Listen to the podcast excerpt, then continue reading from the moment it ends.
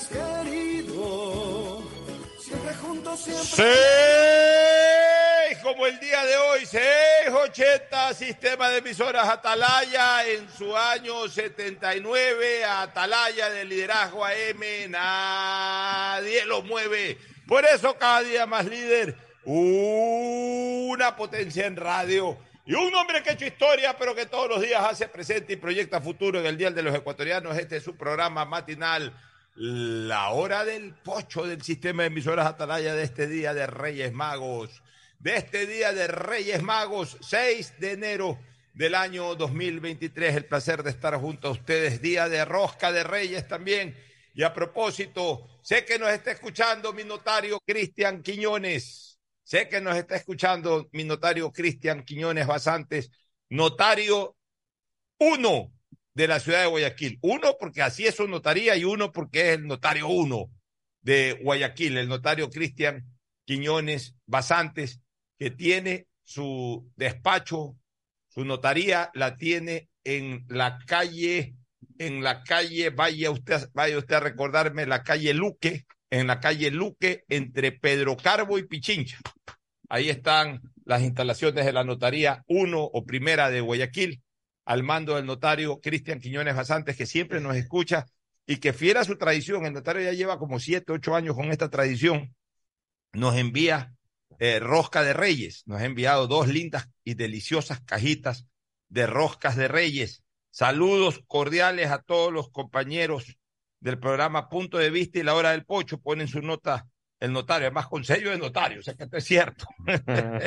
Punto de vista de la hora del pocho, por favor, reciban este pequeño obsequio, que primero no es tan pequeño y segundo es delicioso, mi querido notario. Por el Día de los Reyes, como ya es mi costumbre año a año, así es en efecto. Un saludo especial a su principal Andrés Mendoza y al Pocho, y un cálido abrazo para mi entrañable amigo Julio Ayala Serra, que Julito Ayala Serra es el yunta Julito Ayala Serra, cuando vivía aquí en Guayaquil, más de una tarde a la semana iba, se instalaban ahí, abrían la, la escocesa, se iban de largo hasta las ocho, nueve de la noche. Ese es su yunta, Julito Ayala Serra. Pero ahora que le toca a Julito, pues mi querido notario, que de vez en cuando lo invite por allá, por, por, eh, Palmar, en la zona de la vía del Espóndilus, vayas a Palmar, que le invite buen pescado, también se tomen su traguito por ahí, que, lo haga disfrutar también, eh, ¿por qué no un fin de semana, usted con su señora? Ahí Julito, que es un hombre muy atento, muy eh, hospitalario, lo puede atender de mil maravillas. Así que bueno, en todo caso queremos agradecerle, vamos a compartir esta torta con Fernando Flores Marín Ferfloma, esta rosca de reyes con Gustavo González Cabal, el cabalmente peligroso. Vamos a también a hacerle degustar de este manjar a Isaí Sánchez, a la gente eh, que viene luego, Agustín Guevara, que viene anunciando Rosca de Reyes desde el día, desde, desde las fiestas de Cuenca, viene anunciando Rosca de Reyes. Vamos a ver si Agustín Guevara es capaz de traer, aunque sea una rosquita, no una roja, aunque sea una rosquita. Vamos a ver si Agustín Guevara es capaz de traer ahora, eh, cuando arranquemos el segmento deportivo. Pues por lo pronto estamos aquí para saludar a todos ustedes y para, por supuesto, pues iniciar este programa junto a mis queridos amigos y contertulios. Fernando Edmundo Flores Marín Ferfloma, y Gustavo González Cabal, el cabalmente peligroso Gustavo. Eh, Fernando Flores Marín Ferfloma, saluda al país. Fernando, buenos días. Eh, buenos días con todo, buenos días, Pocho, buenos días, Gustavo. Eh, veo que Pocho ha venido con un color amarillo chillón, amarillo encendido. Hoy día, cosa rara en él, porque normalmente, más allá de lo que le dicte su corazón, se viste de azul.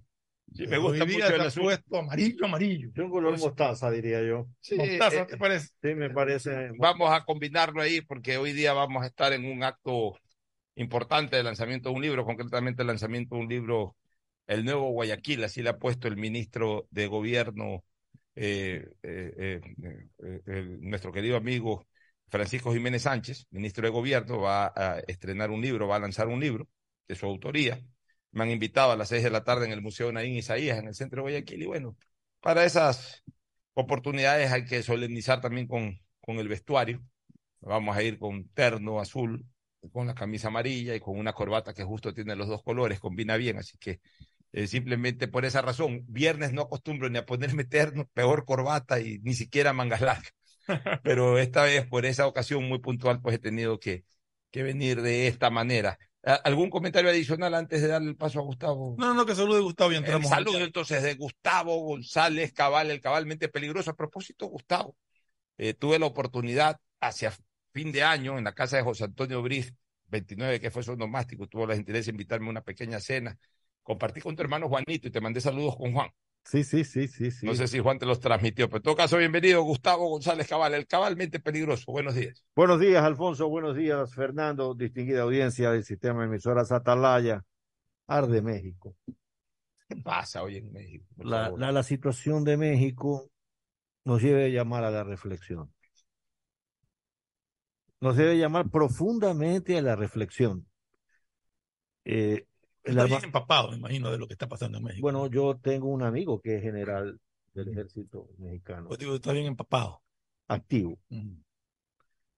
Y tuve la oportunidad de estar con él uh -huh. y hablar largamente sobre este problema. Lo real y cierto es que las fuerzas paramilitares que manejan los carteles, en este caso el cartel del Pacífico, si a nosotros nos parece y el armamento. ¿Sí? Arde México por la captura del hijo del Chapo Guzmán. Correcto. Para que quede clara la persona que no. Y el ejercicio, no, el, el despliegue de los grupos armados por el narcotráfico. El armamento que tienen es un armamento antiaéreo. Bueno, pero acuérdate que ellos ya tienen en este momento. Sí, señor. Acuérdate que ellos ya tienen en este momento una real y verdadera fuerza paramilitar en México no llega a esos extremos en Ecuador, por más que acá tengamos una, un, un, un, eh, bandas de criminales organizados con, con, armas sofisticadas, pero no al nivel de los mexicanos. Los mexicanos ya son un ejército paramilitar. Correcto. Ya ellos tienen un armamento que pueden ir de igual a igual. De igual a igual. una confrontación civil con los, con los militares. Tienen armamento antiblindaje, antitanque. Están en capacidad de dar una respuesta fuerte pero ¿cómo se ha desarrollado esta primera instancia a posteriori de la captura del hijo del Chapo? Eh, en estos momentos, la captura del, del, hijo del Chapo tiene que entenderse en dos etapas. La primera etapa es cuando el presidente actual de, de México da la orden que lo suelten, porque lo capturan efectivamente en Culiacán. Eh, hace casi dos años, tres claro, años. Lo, lo, lo, tuvieron y lo soltaron. Lo, lo, tuvieron que soltar. Por amenazas de los grupos Exacto. estos violentos. No amenazas, sino que entraron claro. a abrir fuego contra la población, a quemar automóviles, a, a dar bala al que circulaba. Al que pasaba. Al que pasaba. Es una locura, demencial. Entonces el presidente dio la orden, ¿sabe qué? Suéltelo. Pero esto no se puede permitir. O sea, hay un solo ejército en, en México que es el ejército de, de, la República Mexicana, el heroico ejército. ejército. Federal se llama. Claro, sí, ejército nacional. Nacional. ¿No? Y, y cada vez más el despliegue de esta gente, eh, eh, la manera como siguen adquiriendo tecnología de última generación, los hace más letales y peligrosos. Como quiera que sea, había una propaganda que yo la escuchaba cuando era niño. Más temprano que tarde tu radio va a ser un Philips. Me acuerdo, claro. No importa qué hagas, no importa cuánto mires al otro lado, esto va a llegar al punto de inflexión donde va a llegar. Ah, no, que no me toque a mí, que le toque al nuevo presidente. Eso es lo que ha sucedido en este país y lo que ha sucedido en, en, en pero, México. Pero el presidente que ordenó la liberación de, de Ovidio, si no me equivoco, que se llama Ovidio uh -huh. Guzmán, fue el mismo AMLO. Y Correcto. Lo capturan nuevamente. Es que hay una clara definición de las Fuerzas Armadas de México. Ellos no pueden. Por sobre la voluntad del presidente. Es que no pueden, Fernando. Entonces, ¿para qué están ahí? Estoy de acuerdo, pero está por sobre la voluntad del presidente. El, el, el presidente, por lo menos, ha sido muy eh, eh, eh, escurridizo para las declaraciones sí. sobre este tema. Debe tener temor también. Claro. El presidente no ha dicho esta boca es mía. Dijo, miren, las declaraciones sobre esto los va a hacer la secretaria de Seguridad. Una señora que salió diciendo que esto es un, no quieren la guerra, sino la paz y todo esto. Recordemos que hubo un presidente en México que decidió ir a la guerra con el narcotráfico. Y el narcotráfico pues le dijo, vamos a la guerra. Y, y, fueron a la guerra de una cosa demencial, ¿no? Había colgados en la Ciudad de México. Y convirtieron el, el Estado mexicano, las grandes ciudades en campo de batalla. Pero los otros gobiernos decidieron ir a un statu quo. Pero ese statu quo tiene que tener un punto de inflexión, porque los grupos paramilitares se siguen armando y siguen adquiriendo condiciones de igual a igual frente a Fuerzas Armadas. Lo único que le falta es tener aviación. Pero están en capacidad de dar una respuesta severa a una incursión aérea, tienen capacidad para golpear helicópteros. El, el, el, problema más grave de todo esto, dentro de toda la gravedad que tú cuentas, es que el ejército de cualquier país, en este caso estamos hablando de México, sí se cuida y tiene temor de víctimas colaterales. Los narcotraficantes, los delincuentes, no les importa. No les importa. Las víctimas colaterales. No les importa matar a quien cruce la calle. Pero, Fernando, si ametrallaron un avión que estaba intentando despegar. Pero, pero ¿y qué pasó con ese avión? No, no pudo despegar porque le destrozaron el, la parte hidráulica. Pero tampoco se metieron a la pista a tomar el avión, a los pasajeros. Porque inmediatamente el ejército hizo un perímetro de control sobre Ahora, el aeropuerto. Este, Gustavo, este es un tema que ya está hace rato eh, traspasando todos los límites de tolerancia y sobre todo es un problema que va creciendo no es un problema que se va atenuando, es un problema que va creciendo. Es decir, cada día es peor, cada, cada año es peor y cada década es peor. Uh -huh. Realmente en los últimos 40 años, lo que vivió Colombia, eh, que estaba casi concentrado en Colombia y también en México, pero más en Colombia que en México, se trasladó al norte, a México, se mantiene en Colombia, pero además se ha regado en prácticamente todo el continente. Y tendría quizás una tendencia a, en algún momento tomarse el mundo y el mundo va a ser invivible. Entonces entra al tema, entra al tratamiento de esta situación, un tema de debate, que a mí antes me parecía ni siquiera digno de ser tratado. Es más, yo un día fui muy duro en mi programa La Hora del Pocho, allá por el año 2010, a la primera persona que yo le leí ese, ese, ese, esa propuesta en un editorial, en un diario en que escribía, creo que era el Telégrafo en esa época, fue precisamente un sobrino de Fernando. A, a este abogado que, que, en esa época, a Javier. a Javier, el hijo de tu hermano. Eh, él era muy agudo, pegaba mucho, hombre con pensamiento de izquierda, pero puso ese tema de la legalización de la droga y yo reaccioné, dije, ¿cómo es posible? Eh, eh, que, que, que, se legalice esto y también fui muy duro en mis comentarios. Y yo todavía me resisto. No te digo que ya he cambiado de opinión, pero por ejemplo, ayer vi un tuit de mi hija ya hablando sobre la legalización, que ya no se puede más, que ya habría que ver una opción de legalizar. Le iba a hacer el le iba a hacer, yo normalmente mi hija pone un tuit y enseguida le pongo like y retweet para tratar de ayudar a amplificarle su criterio. Ahí me aguanté, no le puse ni like ni retweet porque no estoy de acuerdo todavía. Pero yo a veces me pongo a pensar, ya será conveniente, ya definitivamente, ¿sabes qué? El mundo no puede más, en el sentido de que igual la droga se produce, igual la droga se vende, se vende con violencia, genera violencia, igual la gente la consume. Este, este, Por último, legalízala y, y este, más bien haz campañas para que la gente no la consuma. Ese criterio de, de fuerte que pega de que lo prohibido es atractivo. Entonces, mientras esté prohibido, va a haber gente que busca. Es más cara. Más pero, es más cara pero sí corres un riesgo a legalizarla de que su consumo se vuelva masivo. Fernando acaba de dar un martillazo en el clavo de la historia. ¿Por qué en China el narcotráfico es castigado con una pena capital? ¿Por qué en China un narcotraficante de coca o heroína es llevado al, al paredón de fusilamiento? Porque China, históricamente, fue uno de los países que le pasó lo que sí. dice Fernando. Con el opio. Con el opio. Los ingleses, los ingleses, las compañías de las, eh, de las islas occidentales, ¿no? Porque China no abría sus puertos, se lo buscó la manera cómo lograr que la gran, que introduciera el consumo del opio en el pueblo chino. Y esto se convirtió en un problema severo, Alfonso, los chinos se hicieron adictos al opio. Y el opio es una adicción terrible porque esa persona es un zombie y termina muriendo de pie, parado, acostado, en fin. Y entonces, eh, el, lo, los gobiernos chinos iniciaron lo que se llamó las guerras del opio. Las perdieron las, Mm. las guerras del opio. Y por eso ciudades como Hong Kong, como otros lugares de China, fueron entregados a las potencias occidentales como fórmula de, pago de guerra. Sí, pero los chinos tienen clarito cómo se destruyó la sociedad china porque era permitido eh, eh, fumar opio o consumir opio. Había casas, eh, lugares donde la gente iba a consumir opio.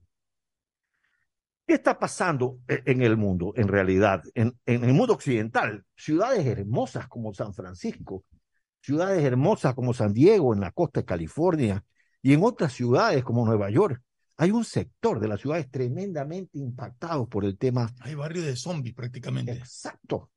Entonces, allá hay un problema. ¿Cómo va a ser eso si eso fuera legal? También tenemos que decir que en estos momentos la droga no solo se importa en los países desarrollados, lo que ya la producen.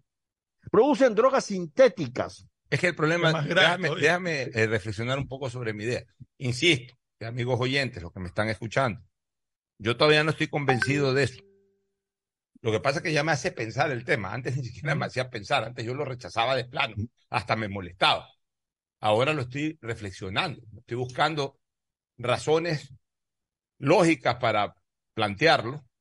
Todavía no me convence por lo que ustedes dicen, pero también yo eh, me pongo en el otro lado, en el otro lado de, la vertiente de opinión y reflexiono sobre lo siguiente.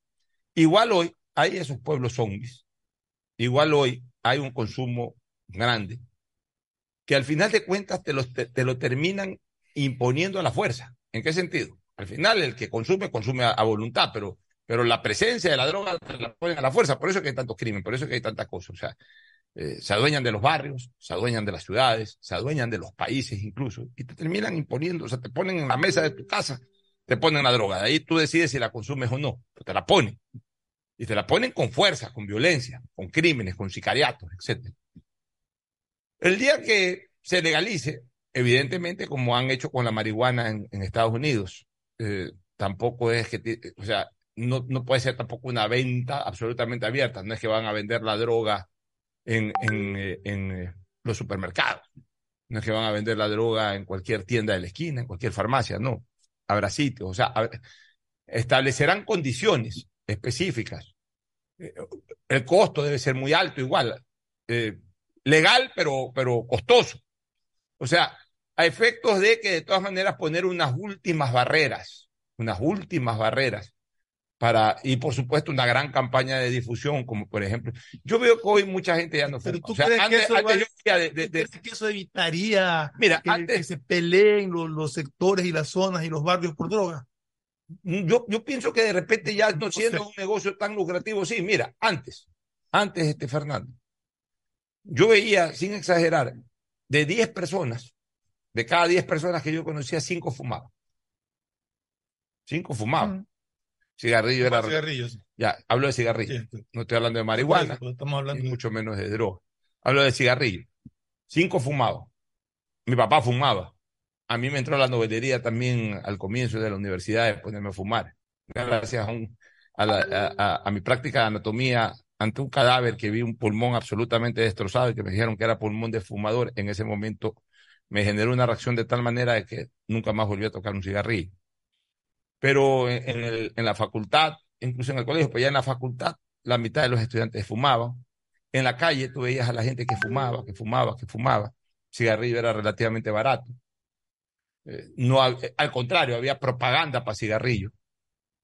Eh, Marlboro hacía una, Auspiciaban. Marlboro hacía unas maravillosas, unas maravillosas cuñas. Los medios de comunicación transmitían publicidad. En fin, o sea, era todo, era un producto más. La gente fumaba. De repente en el mundo comenzó a concentrarse en una campaña anti-tabaco.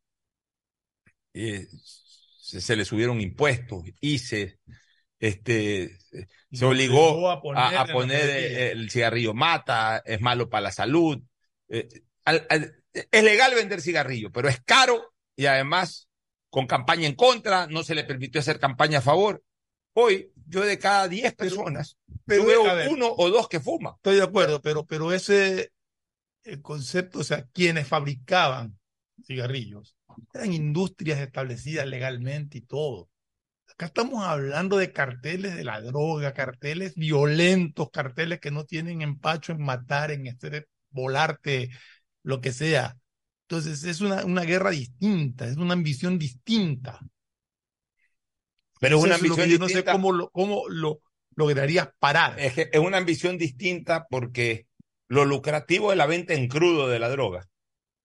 O sea, te venden, te, te venden la droga, o sea, te mandan toneladas, te mandan bloques, yo- eh, bueno, Pero- eh, eh, es tan cara para el mercado que la adquiere, porque de un bloque, de un ladrillo de esos, te, te hacen eh, centenares de sobrecitos que además se venden carísimo, entonces es un negocio absolutamente lucrativo. El momento que el precio de eso se venga abajo, por- pero ¿por qué, por qué cuesta tanto? Porque es ilegal meterla. Pues tienen que, tienen que sobornar eh, filtros militares, filtros policiales, eh, en fin, desafiar el riesgo, etcétera. Por eso la droga es cara. El momento que eso se legaliza, esa droga baja también a, a prácticamente a una mínima ¿cuál droga? expresión económica. ¿Cuál droga? Tú comenzaste, tú pusiste un ejemplo del cigarrillo.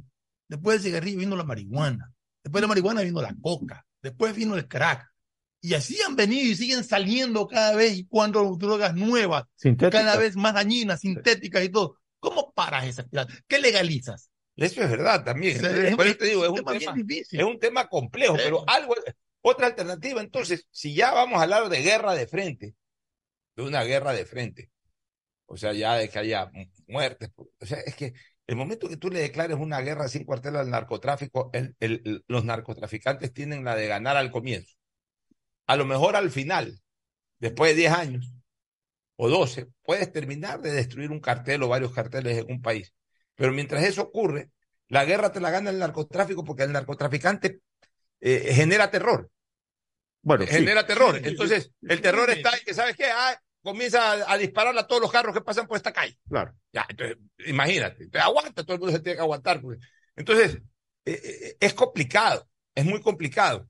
Entonces ahí quizás los países van a tener que replantearse, los países de repente van a tener que, que crear en su legislatura, por ejemplo, el permitir la presencia de fuerzas multinacionales especializadas en lucha contra el narcotráfico. O sea, los países per se solo no pueden luchar contra el narcotráfico. Ni No. siquiera en México, ni aquí en Ecuador, ni en Perú, ni en Colombia. Eh, ya. Y, y- y en cambio, si es que se incorporan a esa lucha, por ejemplo, como países específicos, que Estados Unidos manda esto, no, que se está eh, atentando contra la soberanía, eh, se resienten hasta las propias fuerzas propias, las propias fuerzas nacionales se resienten de eso. Crear un sistema político militar, porque, porque este tema en este momento es tan grave que prácticamente para combatirlo por la fuerza se requeriría de fuerzas multinacionales especializadas en el tema. De lo contrario, yo veo que los países no van a poder avanzar por la vía de la lucha. Alfonso. Es, es lo que yo reflexiono. Es que, es, que, es que aquí se está hablando en esta mesa y por eso yo estoy en este, en- en este programa. Porque ah, estas conversaciones que estamos teniendo aquí, que escuchan nuestros radio, radio escuchas, valga la redundancia, pues se están diciendo las cosas muy bien dichas. Mira tú que los Países Bajos abrieron el consumo de drogas livianas, calcularon ellos, Marihuana. marihuana, y han tenido que dar retro porque como dice Fernando, fue simplemente un peldaño de una escalera. Exacto. Entonces han tenido que retroceder por un lado. Ahora, e- en una guerra contra los ejércitos eh, de la narcoindustria, el terror, el terror ha sido un arma usada siempre, absolutamente siempre, por los más débiles que enfrentan un ejército más organizado. Eh, En Argelia, cuando se independizaron, pues ocupaban el terror, ponían en unas cajas de fósforos bombas en los bares donde paraban los franceses. Y asimismo, desde Vlad, el, em- el empalador, el famoso eh, eh, Drácula, ¿no? que fue tan tergiversado por la novela de Stoker, El Conde Drácula, cuando el- el- el príncipe Vlad enfrenta al imperio otomano, usa el terror, no usa la guerra psicológica, pero un terror tremendo, ¿no? Agarraba a los prisioneros otomanos y los atravesaba por un palo y los dejaba muriendo y tratando de influenciar, los empalaba para meterles miedo, ¿verdad? Usar el terror como arma. Acabas de decir algo muy interesante, por eso es que yo voy a votar sí en el tema de la extradición. Porque si uno analiza todas las constituciones modernas del Estado ecuatoriano, el Ecuador tiene más de 20 constituciones. Si uno las analiza una por una, no hablo las primeras constituciones, la de Ecuador en el Estado de Colombia, nada de eso. Te hablo de las constituciones desde la de Alfaro en adelante. O sea, no quieres todavía hablar de la de 1830. No, la- porque, del siglo XIX. porque allí no se habla de extradición. Pero cuando hablamos de extradición, todas las constituciones conceden la extradición siempre y cuando existan acuerdos de extradición.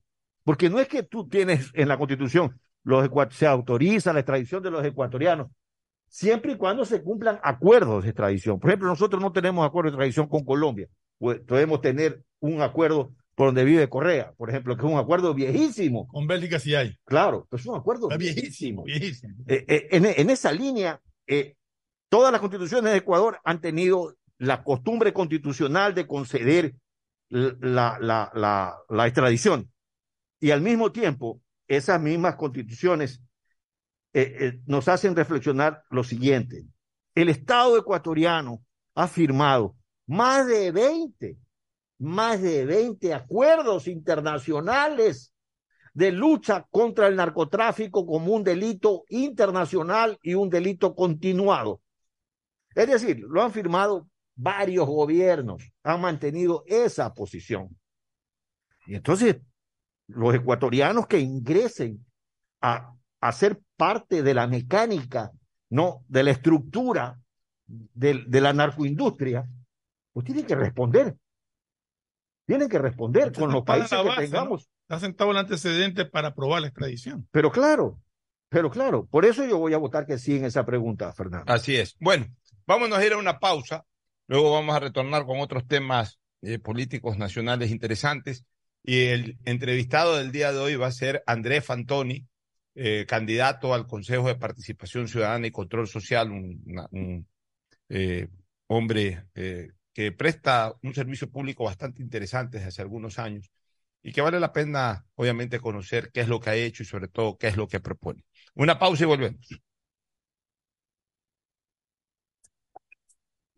El siguiente es un espacio publicitario apto para todo público.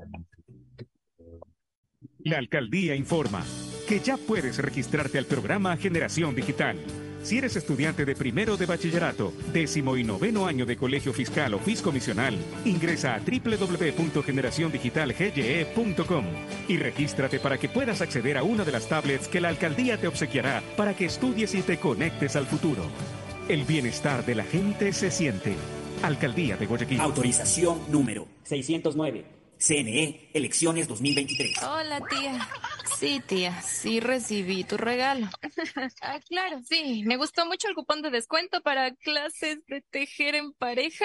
Nada más me falta el novio para ir. Pacificar te ayuda a regalarle a todos lo que de verdad quieren. Acumula tus consumos y participa por 25 mil dólares en tarjetas de regalo y un millón de millas para que vivas al máximo esta Navidad. Porque los regalos sí importan. Sinceramente, Pacificar. Banco del Pacífico. Aplican condiciones.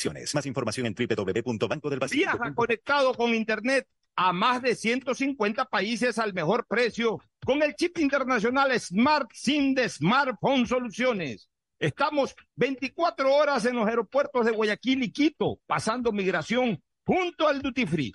También en Plaza Quil, local 55, en San Borondón, en la avenida principal de Entre Ríos.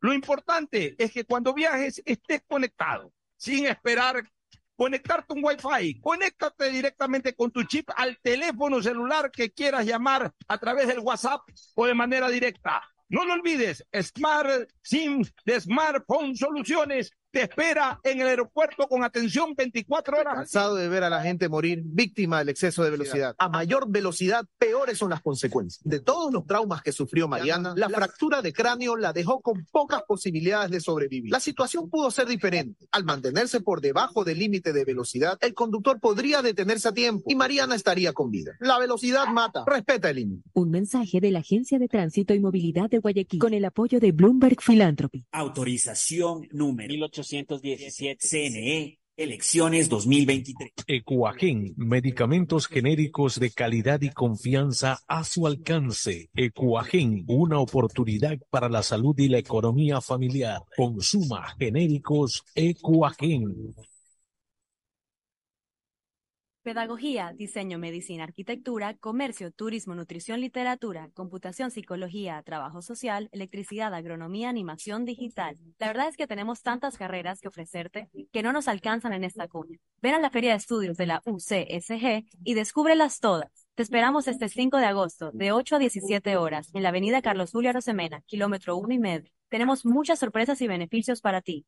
Universidad Católica de Santiago de Guayaquil. Nuevas historias, nuevos líderes. Con Inmobiliar puedes transformar tus ahorros en una gran inversión. Todos los meses ofertamos un catálogo nacional de lotes, terrenos, casas, departamentos y más. Participa en las subastas públicas de bienes inmuebles y haz realidad todos tus proyectos. Consulta el catálogo y más detalles del proceso llamando a 1-800 Inmobiliar, 1-800-466-624 o visita nuestra página web www.inmobiliariapublica S. Inmobiliar. Bienes en venta todos los meses. Autorización número 447. CNE Elecciones 2023. Bet593.es dentro y fuera de la cancha con Bet593.es. Diviértete y gana con pronósticos en tenis y miles de eventos deportivos. Bet593.es sponsor oficial de la Federación Ecuatoriana de Tenis, con el respaldo de Lotería Nacional. Aplican condiciones y restricciones. Lo viven ellos, lo juegas tú. Esta Navidad vuelve la campaña más emocionante a Mole el Fortín. Sí, porque regresó el gran Fortín Bingo Navideño. Por cada 15 dólares de compras tendrás la oportunidad de jugar para llevarte una espectacular camioneta full equipo, cero kilómetro. Además, de un fabuloso set de línea blanca, un magnífico set de muebles y tres maravillosas motos eléctricas. Ven y aprovecha a comprar todos tus regalos en Mole el Fortín. Nos vemos el 7 de enero en nuestro juego en vivo. Auspician La Ganga, Mueblería Palito. La Alcaldía de Guayaquil presenta su aplicación Mimuni. Una app donde podrás acceder a servicios municipales, reportar incidentes en tu sector, información sobre obras, inscribirte en programas municipales y enterarte de todos los eventos que la ciudad tiene para ti. Descarga ya la app Mimuni en App Store y Google Play. El bienestar de la gente se siente. Alcaldía de Guayaquil. Autorización número 608. CNE, elecciones 2023. Estos son clientes reales de Banco Guayaquil contándonos qué harían con 60 mil dólares. Remodelar mi casa. Viajaría en un crucero. Regalos para mis nietos. Por cada 200 dólares en consumos que acumules con tus tarjetas de crédito y débito de Banco Guayaquil, participa por 60 mil dólares para todo lo que quieres. Regístrate en primeroloquequieres.com. Banco Guayaquil. Primero tú. Hay sonidos que es mejor nunca tener que escuchar. Porque cada motor es diferente. Desde hace 104 años, Lubricantes Cool mantiene la más alta tecnología y calidad en línea de aceites para motores a diésel y gasolina. Está hecho con una fórmula especial para dar excelente protección a todo tipo de motores evitando el desgaste prematuro de pistones, anillos y árbol de levas, ayudando a mantener limpio el motor y libre de depósitos que se forman por las altas o bajas temperaturas. Dele a su motor lo que se merece. Lubricantes Cool, la más alta tecnología en lubricación. 104 años preservando la vida de su motor. Lubricantes Cool. Cool es más lubricante.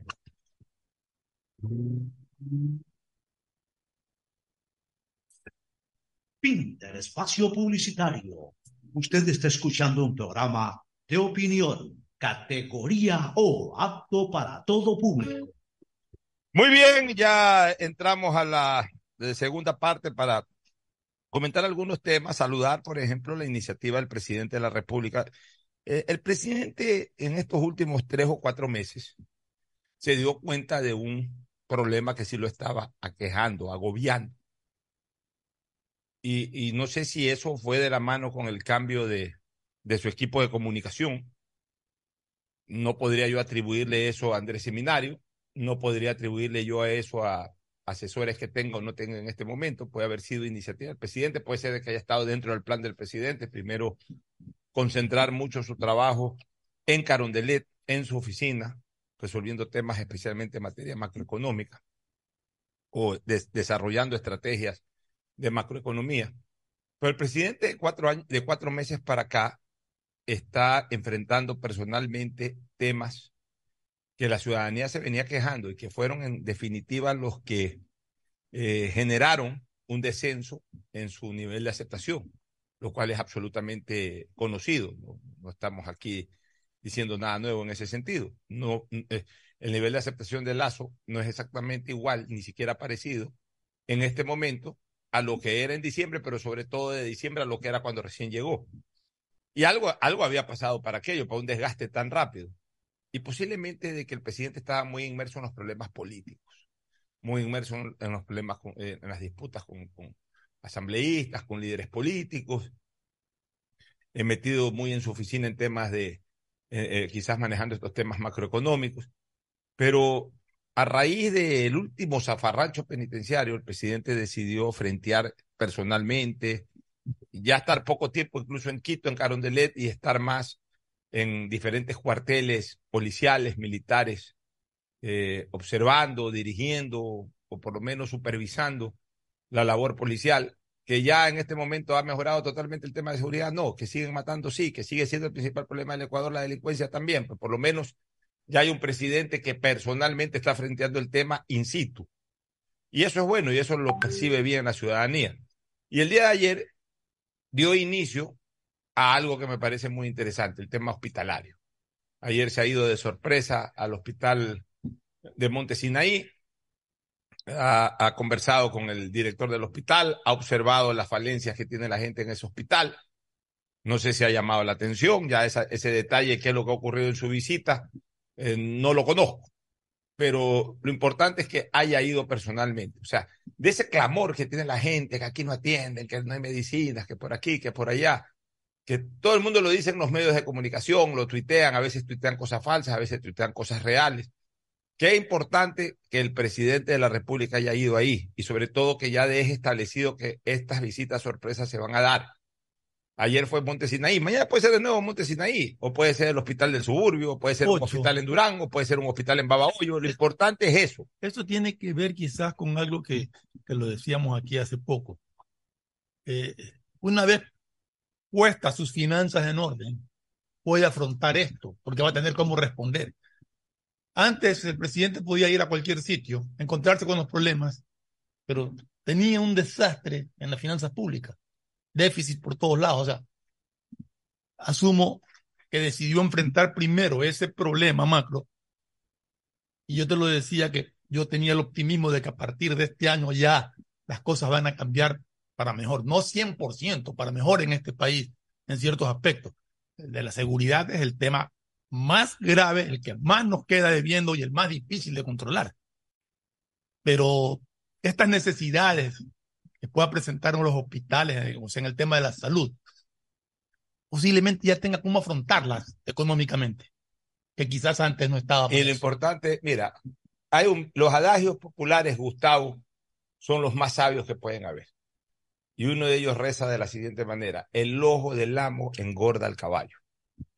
No hay nada mejor que ver a las autoridades, y más aún si es la mayor autoridad del país, verla en el sitio observando directamente, para que él mismo te saque sus propias conclusiones, llame la atención y sobre todo eso, que advierta, ojalá se den varias veces. Él lo dijo. Ya, para que no, no, crean tampoco, porque ahorita se van a poder trabajar todos bonitos. Cuidado, mañana nos cae el presidente, la próxima semana. Sería bueno que una vez a la semana, por lo menos, el presidente dé un golpe de estos golpes agudos de visitas espontáneas, eh, eh, no advertidas, inadvertidas, sino que caiga directo, para que sepan que en cualquier momento a cualquiera, en cualquier lugar del país les puede caer. Entonces, esos directores de hospitales, esos eh, jefes departamentales de distintos hospitales, que se pongan a trabajar de verdad, que sepan que van a tener un control. Porque buena parte del desorden hospitalario lo generan ahí mismo adentro. Eh, gente inoficiosa, gente que no cumple con su labor, Gente gente, que está pues. involucrada en temas de corrupción. Eh, no te me cruces mucho, que esa cámara está, sa- es- es- nos está enfocando, por favor. No, aquí a un colaborador de nuestro invitado que no se ha dado cuenta, pero en todo caso se lo decimos. Este, es importante, es importante eso. Es importante que eh, definitivamente eh, el, el presidente de la República haga este tipo de visitas, Gustavo. Sí, mira, Alfonso, como ustedes saben, yo he tenido alguna participación precisamente en el Ejecutivo a través de haber sido secretario particular del ministro de Salud, Francisco Huerta Montalvo, y luego en la presidencia de la República de Gustavo Novoa. Pero quería contar esta anécdota que siempre enriquece de Luis Chacón Calderón, que de Dios José, que manejaba en esa época la empresa de teléfonos. Sí me acuerdo de él. Me contaba Lucho Chacón, nacido en Esmeraldas, que su presidente Velasco Ibarra lo llama una madrugada y le dice, necesito que inaugurar en Calceta la telefonía para hablar con Quito. Entonces, pues él decía, bueno, esto no va a ser difícil. Salve a la patria, señor, le dijo Velasco y cerró el campo. Pero fueron, hicieron una instalación bruja, pusieron el teléfono, presidente cogió, llamó a Quito, habló con Quito, se dio por inaugurada la telefonía interprovincial en Calceta, se fue el presidente, desmontaron la instalación y hasta luego. Todo es factible, Gustavo. Déjame decirte algo, que eso pasa mucho, que eso pasa muchísimo. Si el presidente dice voy a tal parte, bueno, le preparan todo el circo para hacerle creer que todo está bien. Traen equipos de otro lado, traen otras cosas de otro lugar, montan un aparato y el presidente tiene la Disfrazan. visión. Exacto. Y el presidente se va con la visión de que esto está bien. Además de que lo vio. Claro. Le Sí. ponen hasta, hasta comillas, le, hasta entre comillas le ponen enfermos agradecidos. Gente que, que no está ni enferma, la ponen ahí, eh, eh, eh, presidente, venga, ve a atender a esta gente que hemos atendido.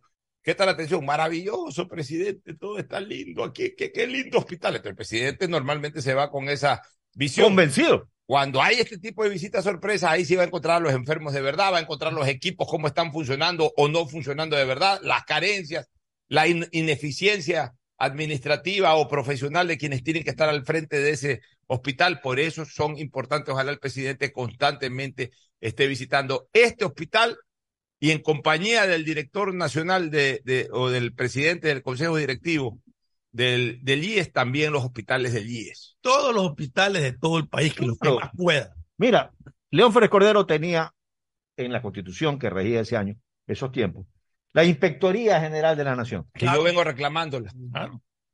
Entonces Marcelo Santos Vera, que era el inspector general de la Nación, existía desde el gobierno de. Que recuerdo. se encargaba de hacer esas visitas.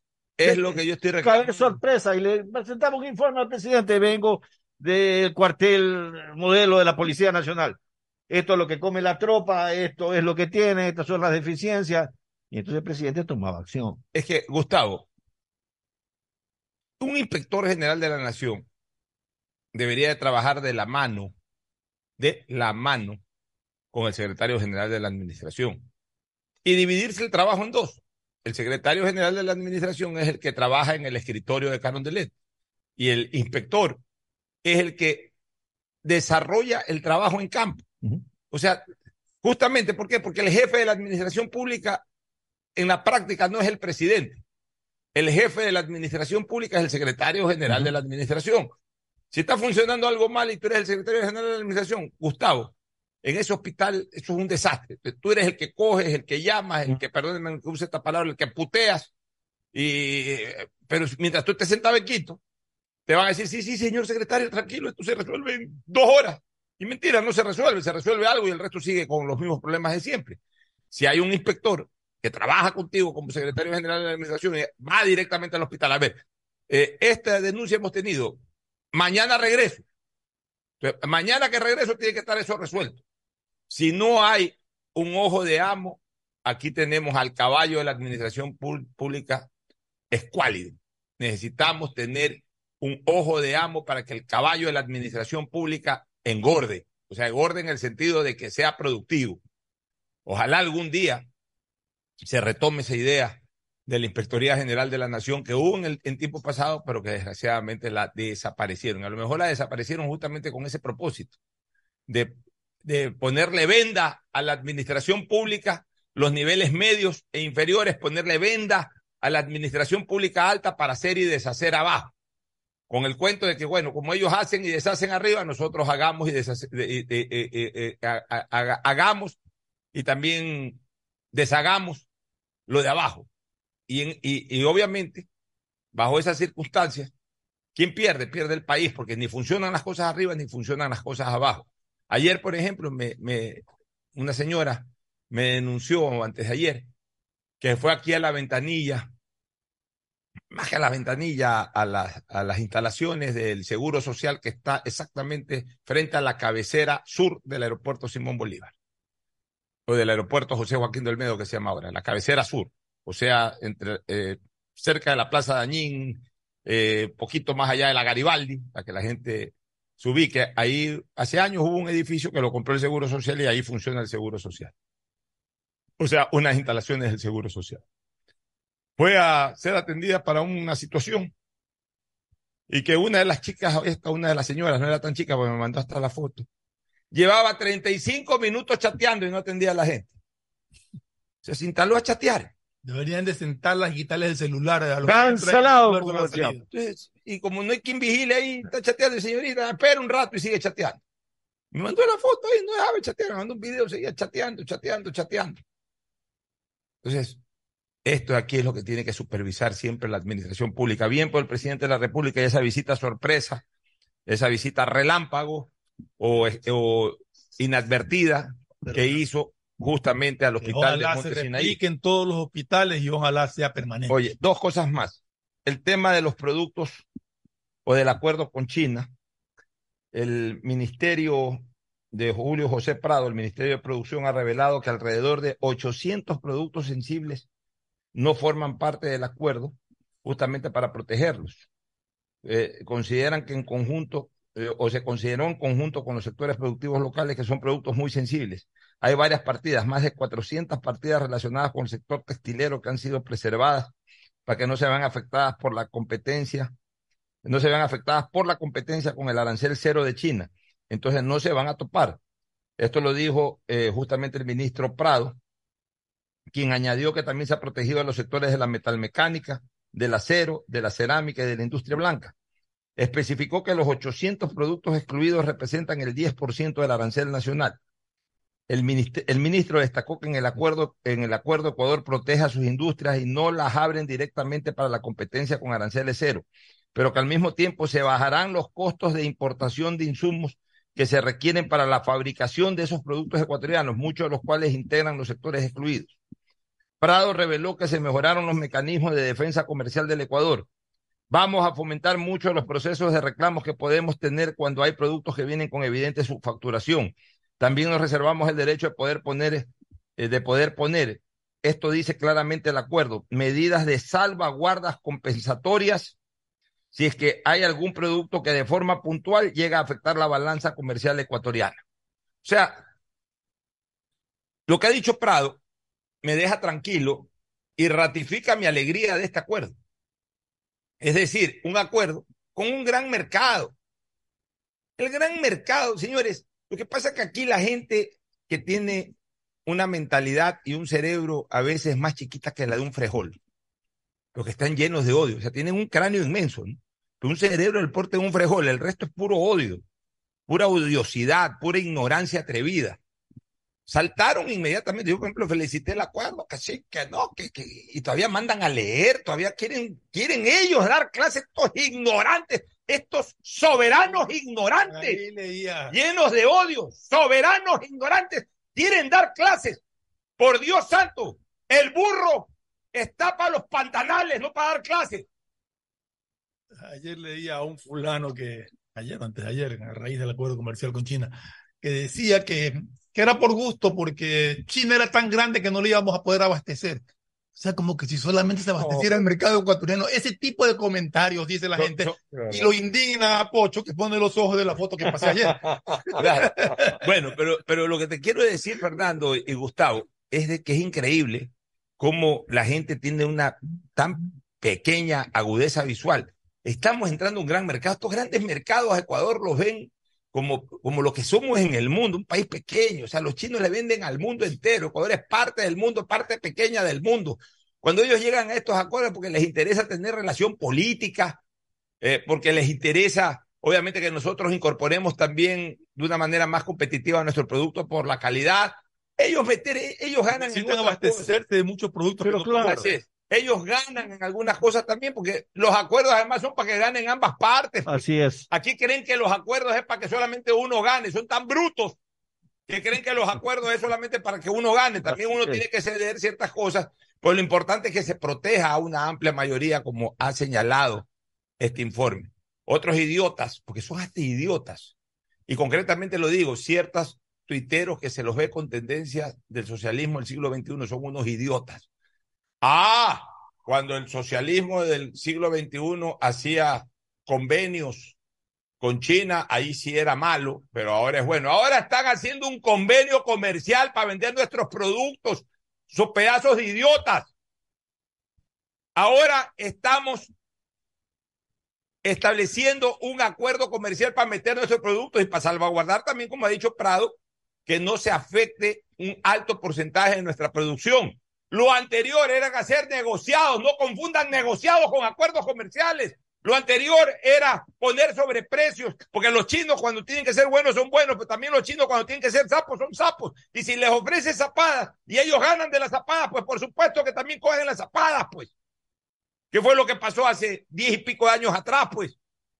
De que hicieron obras mal hechas, de que al final terminaron cobrando con sobreprecios, que cogieron garantías petroleras, Intereses usureros. intereses usureros. Ah, cuando le das chance para eso, porque se quieren robar la plata, el chino se presta también para eso, porque el chino le gusta siempre ganar.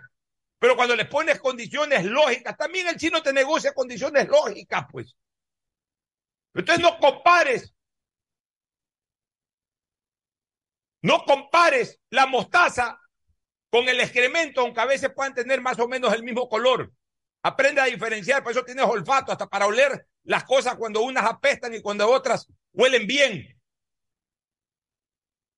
Ese es el problema de nuestro país, Gustavo. Sí, así es, así es. y Ahora, de la gente de nuestro país especialmente. mira, Twitter es una jungla. No solo Twitter, la gente en general. Eh, eh, y, y- y yo creo que ahí el derecho de opinar es universal. La gente opina con el hígado, con los riñones, opinan con, con todos los órganos y a veces menos con el cerebro.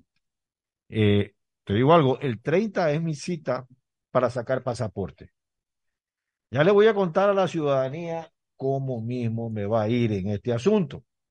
Supuestamente visitas a las 9 de la mañana, ya pagué pues hace meses eh, lo que tengo que pagar. Así que voy a preparar todo un programa, porque eso creo que es un día lunes. Voy a grabar cómo mismo es el tema para luego eh, eh, hablando de renovación del pasaporte. Renovación de Pero pasaporte. tú tienes, ya, ya tienes atención preferencial o todavía no llegas. No, no llego a Todavía atención no llegas. preferencial todavía. Bueno, pero, eh, eh, estaremos pendientes Normal. de eso, Gustavo, para que nos informes. Y el último tema, antes de irnos a la pausa y retornar con la entrevista. Eh, al final, un total de 117 legisladores. Yo no sé por qué no pueden estar los 137. O sea, si, si mira, yo, yo cualquier momento les traigo el... no, eh, no, ya- yo ya no intereso en este, en este tema, pero yo quisiera algún momento, que sea informalmente, presentarles mis- eh, las actas mías de asistencia. Si yo hubiera faltado tres veces a la asamblea en cuatro años, fue mucho. Oye, ese es el trabajo de uno. Si ya uno se compromete, además le pagan a uno por eso. Ya anda, asiste. Yo no sé por qué siempre vienen estas informaciones que de un total de 117, de un total de 105, un total de 120, un total de 98. ¿Por qué no 137? Y por último, si vas a faltar, garantiza, asegura de que vaya tu suplente, si hay un suplente que está ahí también. La verdad es que ya a veces la vagancia, el colmo de la irresponsabilidad en los legisladores es terrible. Un total de 117 legisladores se pronunciaron ayer a favor del proyecto de ley orgánica reformatoria a varios cuerpos legales para el fortalecimiento de las capacidades institucionales y la seguridad integral. En el cuerpo legal se establece la obligación de las entidades que tienen vinculación con seguridad de coordinar acciones, lo que no pondrá, lo que no podrá ser entendido como intromisión o alteración de funciones. la sanción de cárcel y la multa por el delito de extorsión podrían incluso agravarse. Bien, todo lo que sea legislar en favor, aunque sean cosas redundantes, pero a favor de la seguridad ciudadana buena hora. Se demoran una eternidad y no lo hace el 100%, eso es lo que molesta. Pero igual, lo que resuelvan, mientras no sea pro delincuencial, como en algún momento lo hicieron, especialmente a mediados de la segunda década de este siglo, en que legislaron pro delincuencialmente, mientras no legislen pro delincuencialmente, cualquier reforma que, que fortalezca un poco más el trabajo en beneficio de la seguridad será bien visto. Ahora, señores, aquí todos los delitos de alguna u otra manera pueden ser procesados, aun sin, que consten de manera absolutamente expresa en el, en el Código Orgánico Integral Penal. ¿Ustedes qué creen? Que a los, eh, a los extorsionadores estos, mientras no exista, todavía esto no entra en publicación en registro oficial, ¿ustedes qué creen? Que el que cogieron ayer, antes de ayer, o el que cojan hoy, no se lo puede procesar porque no habla específicamente de ese tipo de chantaje que hoy están haciendo en, en, en, las calles, en los almacenes, en las haciendas, en todos estos lugares. Claro que se los puede procesar. O sea, la extorsión no había anteriormente. Así, siempre ha habido, siempre hay figuras que se pueden perfectamente adaptar a las circunstancias. A lo mejor, como son delitos que ya comienzan a operarse en, en distintas formas a los anteriores, se los puede especificar más, se los puede tipificar con un, eh, se los puede tipificar y se los puede penalizar con una sanción más grave, pero igual cualquiera de esas acciones se las puede perseguir. Primero, se las puede perseguir físicamente, perseguir al ladrón, perseguir al extorsionador, al vacunador, perseguirlo. La policía para eso. Y luego se los puede perseguir judicialmente. El fiscal tiene herramientas para poder, la asociación ilícita, hay una serie de cosas Por favor. Eh, extorsión, amenaza, uff, el, el, código penal en ese sentido, el código orgánico integral penal en ese sentido puede perfectamente eh, configurar cualquier acción de esas a las actuales. En, ese, en esos casos hay hasta tentativa de asesinato. Así es. Un arma para Pero claro, eh, uso, uso ilegal de armas, en fin, hay. Lo que pasa es que no les da la gana. Entonces quieren todo, quieren todo en el papel. Señores, lo que está en el papel a buena hora y lo que no está en el papel, hay que buscar cómo se adapta el papel a lo que, a lo que viene. Lo cierto es que no debe haber excusa en fiscales no debe haber excusa en jueces, no debe haber excusas en policía, en la fuerza pública, para perseguir y para procesar este tipo de delitos. Lo que venga a buena hora, pero aunque no venga, igual todo se puede configurar a efectos de salvaguardar a la ciudadanía de esta actual y terrible indefensión en todo sentido en la que estamos. Vámonos a una recomendación comercial y retornamos con Andrés Fantoni, candidato al Consejo de Participación Ciudadana y Control Social. Volvemos auspician este programa. Aceites y lubricantes Gulf, el aceite de mayor tecnología en el mercado. Acaricia el motor de tu vehículo para que funcione como un verdadero Fórmula 1 con aceites y lubricantes Gulf. Si te gusta el tenis, ahora llegó la oportunidad de vivir tu pasión en cualquier lugar con Bet 593. Regístrate en bet593.es y recibe un bono de hasta 300 dólares. Sí, un bono de hasta 300 dólares para que pronostiques resultados cuando quieras. Bet593.es, sponsor oficial de la Federación Ecuatoriana de Tenis y tiene el respaldo de Lotería Nacional. Aplican condiciones y restricciones. Con Inmobiliar puedes transformar tus ahorros en una gran inversión. Todos los meses ofertamos un catálogo de casas, terrenos, departamentos y más. Participa en las subastas públicas de bienes inmuebles y haz realidad todos tus proyectos. Más información en www.inmobiliar.gov.es. Esta Navidad la mejor jugada es tener un nuevo Smart TV. En Claro lo encuentras al 50% de descuento. Cuando requieras medicamentos, solicita a la farmacia de tu barrio que sean genéricos de calidad. Y estos tienen que ser de Cuajén. Son de calidad y al alcance de tu bolsillo, al alcance de la economía familiar.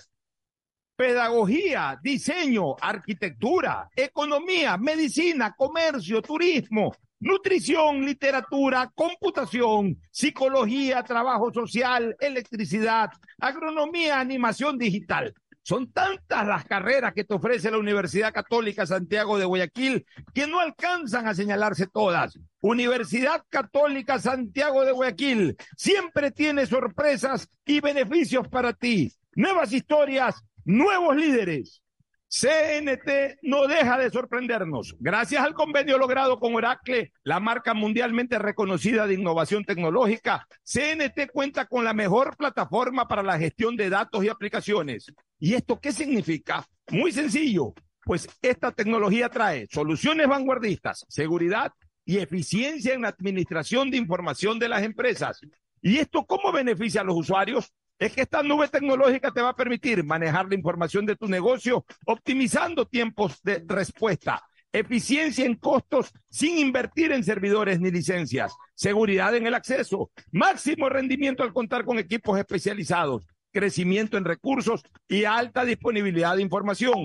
Por esto y más, CNT y Oracle son el aliado ideal para el desarrollo de tu negocio empresa. Contáctanos para más atención. 1-800-100-100, atención al cliente, asterisco 611, operador CNT, CNT corporativo arroba cnt.gov.es.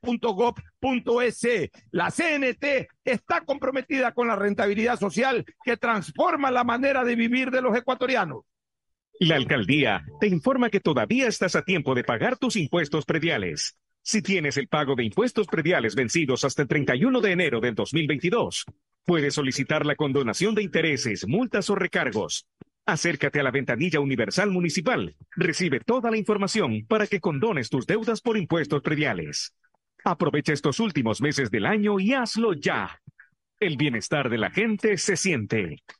Alcaldía de Guayaquil. Autorización número 986. CNE Elecciones 2023. Viaja conectado con Internet a más de 150 países al mejor precio con el chip internacional Smart SIM de Smartphone Soluciones. Estamos 24 horas en los aeropuertos de Guayaquil y Quito, pasando migración junto al Duty Free. También en Plaza Quil, local 55, en San Borondón, en la avenida principal de Entre Ríos. Lo importante es que cuando viajes estés conectado, sin esperar conectarte un Wi-Fi. Conéctate directamente con tu chip al teléfono celular que quieras llamar a través del WhatsApp o de manera directa. No lo olvides, Smart SIM de Smartphone Soluciones te espera en el aeropuerto con atención 24 horas al día.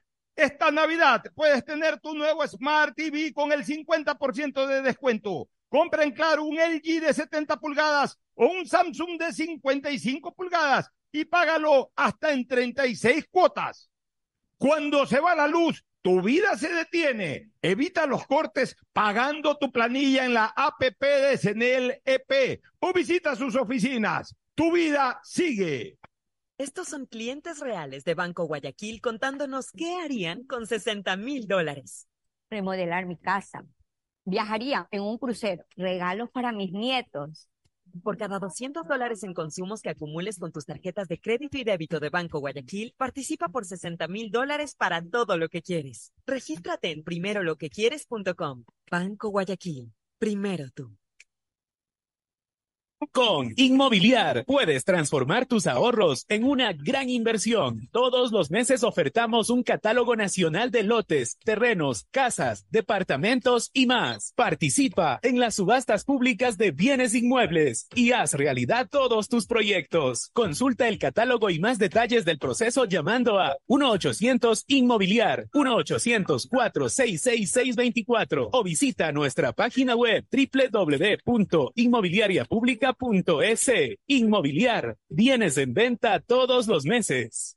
Autorización número 447. CNE Elecciones 2023. La alcaldía informa que ya puedes registrarte al programa Generación Digital. Si eres estudiante de primero de bachillerato, décimo y noveno año de colegio fiscal o fiscomisional, ingresa a www.generaciondigitalgye.com y regístrate para que puedas acceder a una de las tablets que la alcaldía te obsequiará para que estudies y te conectes al futuro. El bienestar de la gente se siente. Alcaldía de Guayaquil. Autorización número 609. CNE Elecciones 2023. Esta Navidad vuelve la campaña más emocionante a Mole el Fortín. Sí, porque regresó el gran Fortín Bingo Navideño. Por cada 15 dólares de compras tendrás la oportunidad de jugar para llevarte una espectacular camioneta full equipo, cero kilómetros. Además, de un fabuloso set de línea blanca, un magnífico set de muebles y tres maravillosas motos eléctricas. Ven y aprovecha a comprar todos tus regalos en Mole el Fortín. Nos vemos el 7 de enero en nuestro juego en vivo. Auspician La Ganga, Mueblería Palito. Con Inmobiliar puedes transformar tus ahorros en una gran inversión. Todos los meses ofertamos un catálogo nacional de lotes, terrenos, casas, departamentos y más. Participa en las subastas públicas de bienes inmuebles y haz realidad todos tus proyectos. Consulta el catálogo y más detalles del proceso llamando a 1-800 Inmobiliar, 1-800-466-624 o visita nuestra página web www.inmobiliariapublica.com S. Inmobiliar. Bienes en venta todos los meses. Autorización número 447. CNE, elecciones 2023.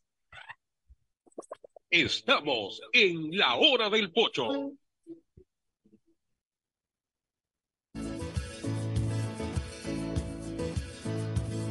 Camino sobre tu piel morena y siento tu latido. Bueno, muy bien, retornamos. Estamos aquí con, eh, con Andrés Fantoni, candidato que está en el casillero 8. Una vez más, insisto, lo mismo decíamos en la entrevista que le realizamos a Andrés Mendoza hace un par de días atrás. Los candidatos al Consejo de Participación Ciudadana no representan a ninguna organización política. Es un error del Consejo Nacional Electoral identificarlos numeralmente y no literalmente porque numeralmente puede confundirse la gente. Puede pensar que el que va con el, número 6 es de la lista 6 o el que va con el número 8, como en el caso de Andrés Fantoni, es del, de Avanza o del grupo o de la lista 8. No, no tienen absolutamente nada que ver. Ni el que va con el número 5 pertenece al movimiento correísta. No tienen absolutamente nada que ver. los han identificado con un número que por sorteo lo han recibido por eso, para próximas elecciones, si que sigue esta modalidad de elección, debería de ser literalizada la identificación y no numeralizada como hasta el momento, porque puede generar una confusión política, que es lo que precisamente intenta evitar en esta elección el Consejo Nacional Electoral. Pero en todo caso, bienvenido Andrés y cuéntanos un poquito quién es Andrés Fantoni, qué servicios públicos ha hecho, qué vínculo con la colectividad tiene y para qué quiere llegar al Consejo de Participación Ciudadana. Muchísimas gracias, Pocho, Fernando, Gustavo, a todos los oyentes, a los que nos ven por las redes sociales. Andrés Fantoni, primero, es un padre de familia, es un educador de vocación y de profesión. Andrés Fantoni tiene experiencia en el sector público, también en, manera de gerencia educativa.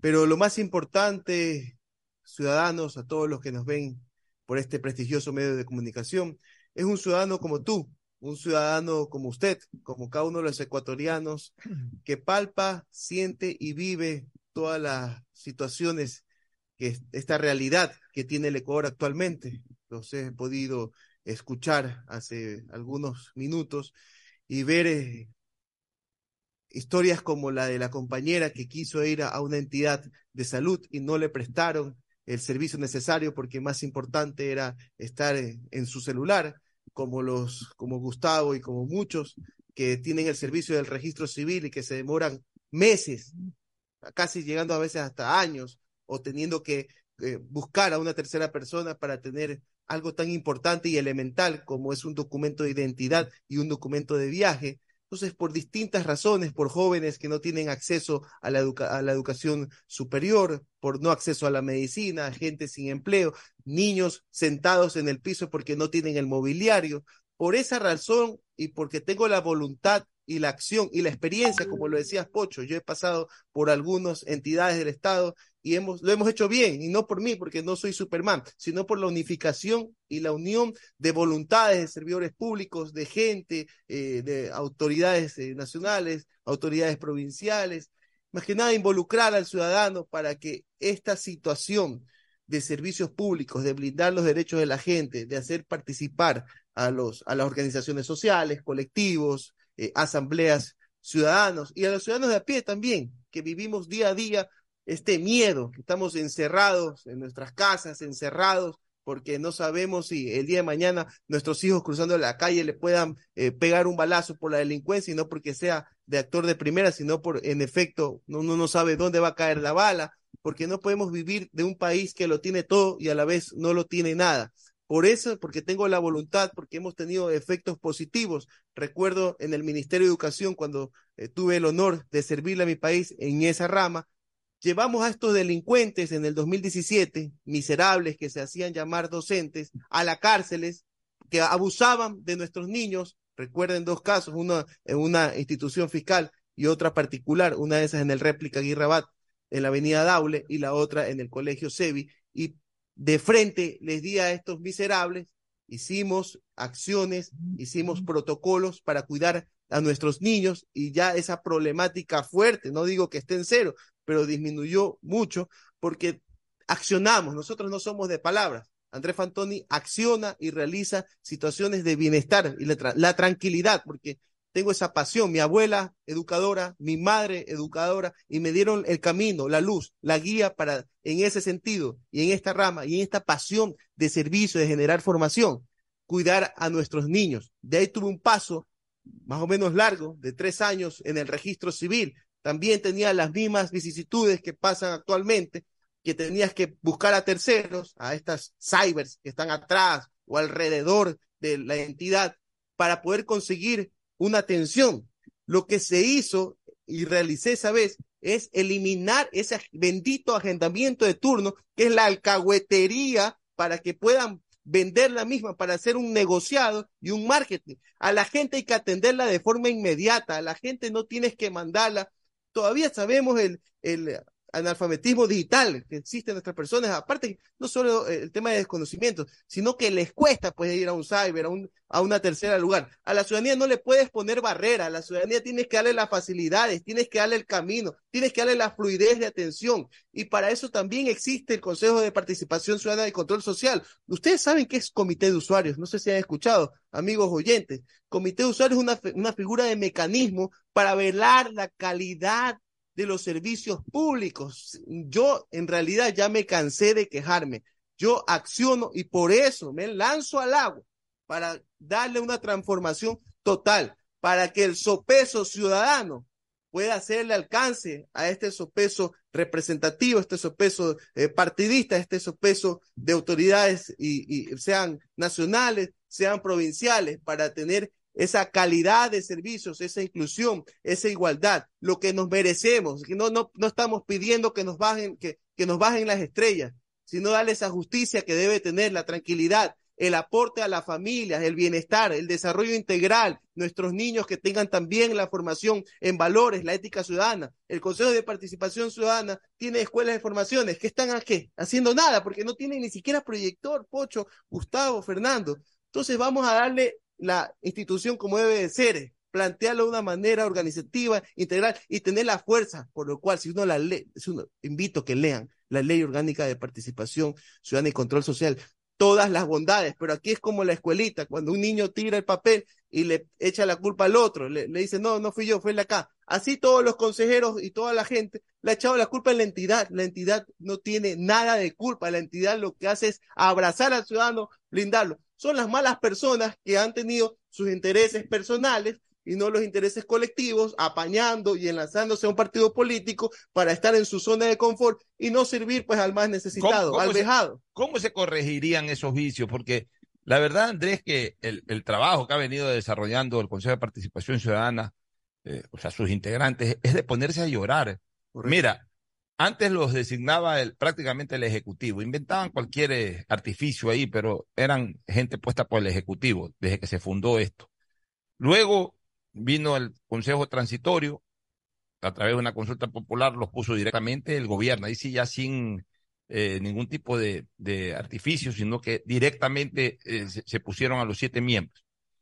Y el propio pueblo eligió la opción de que la ciudadanía democráticamente designa cada uno de ellos, de la forma como ahora se los está designando.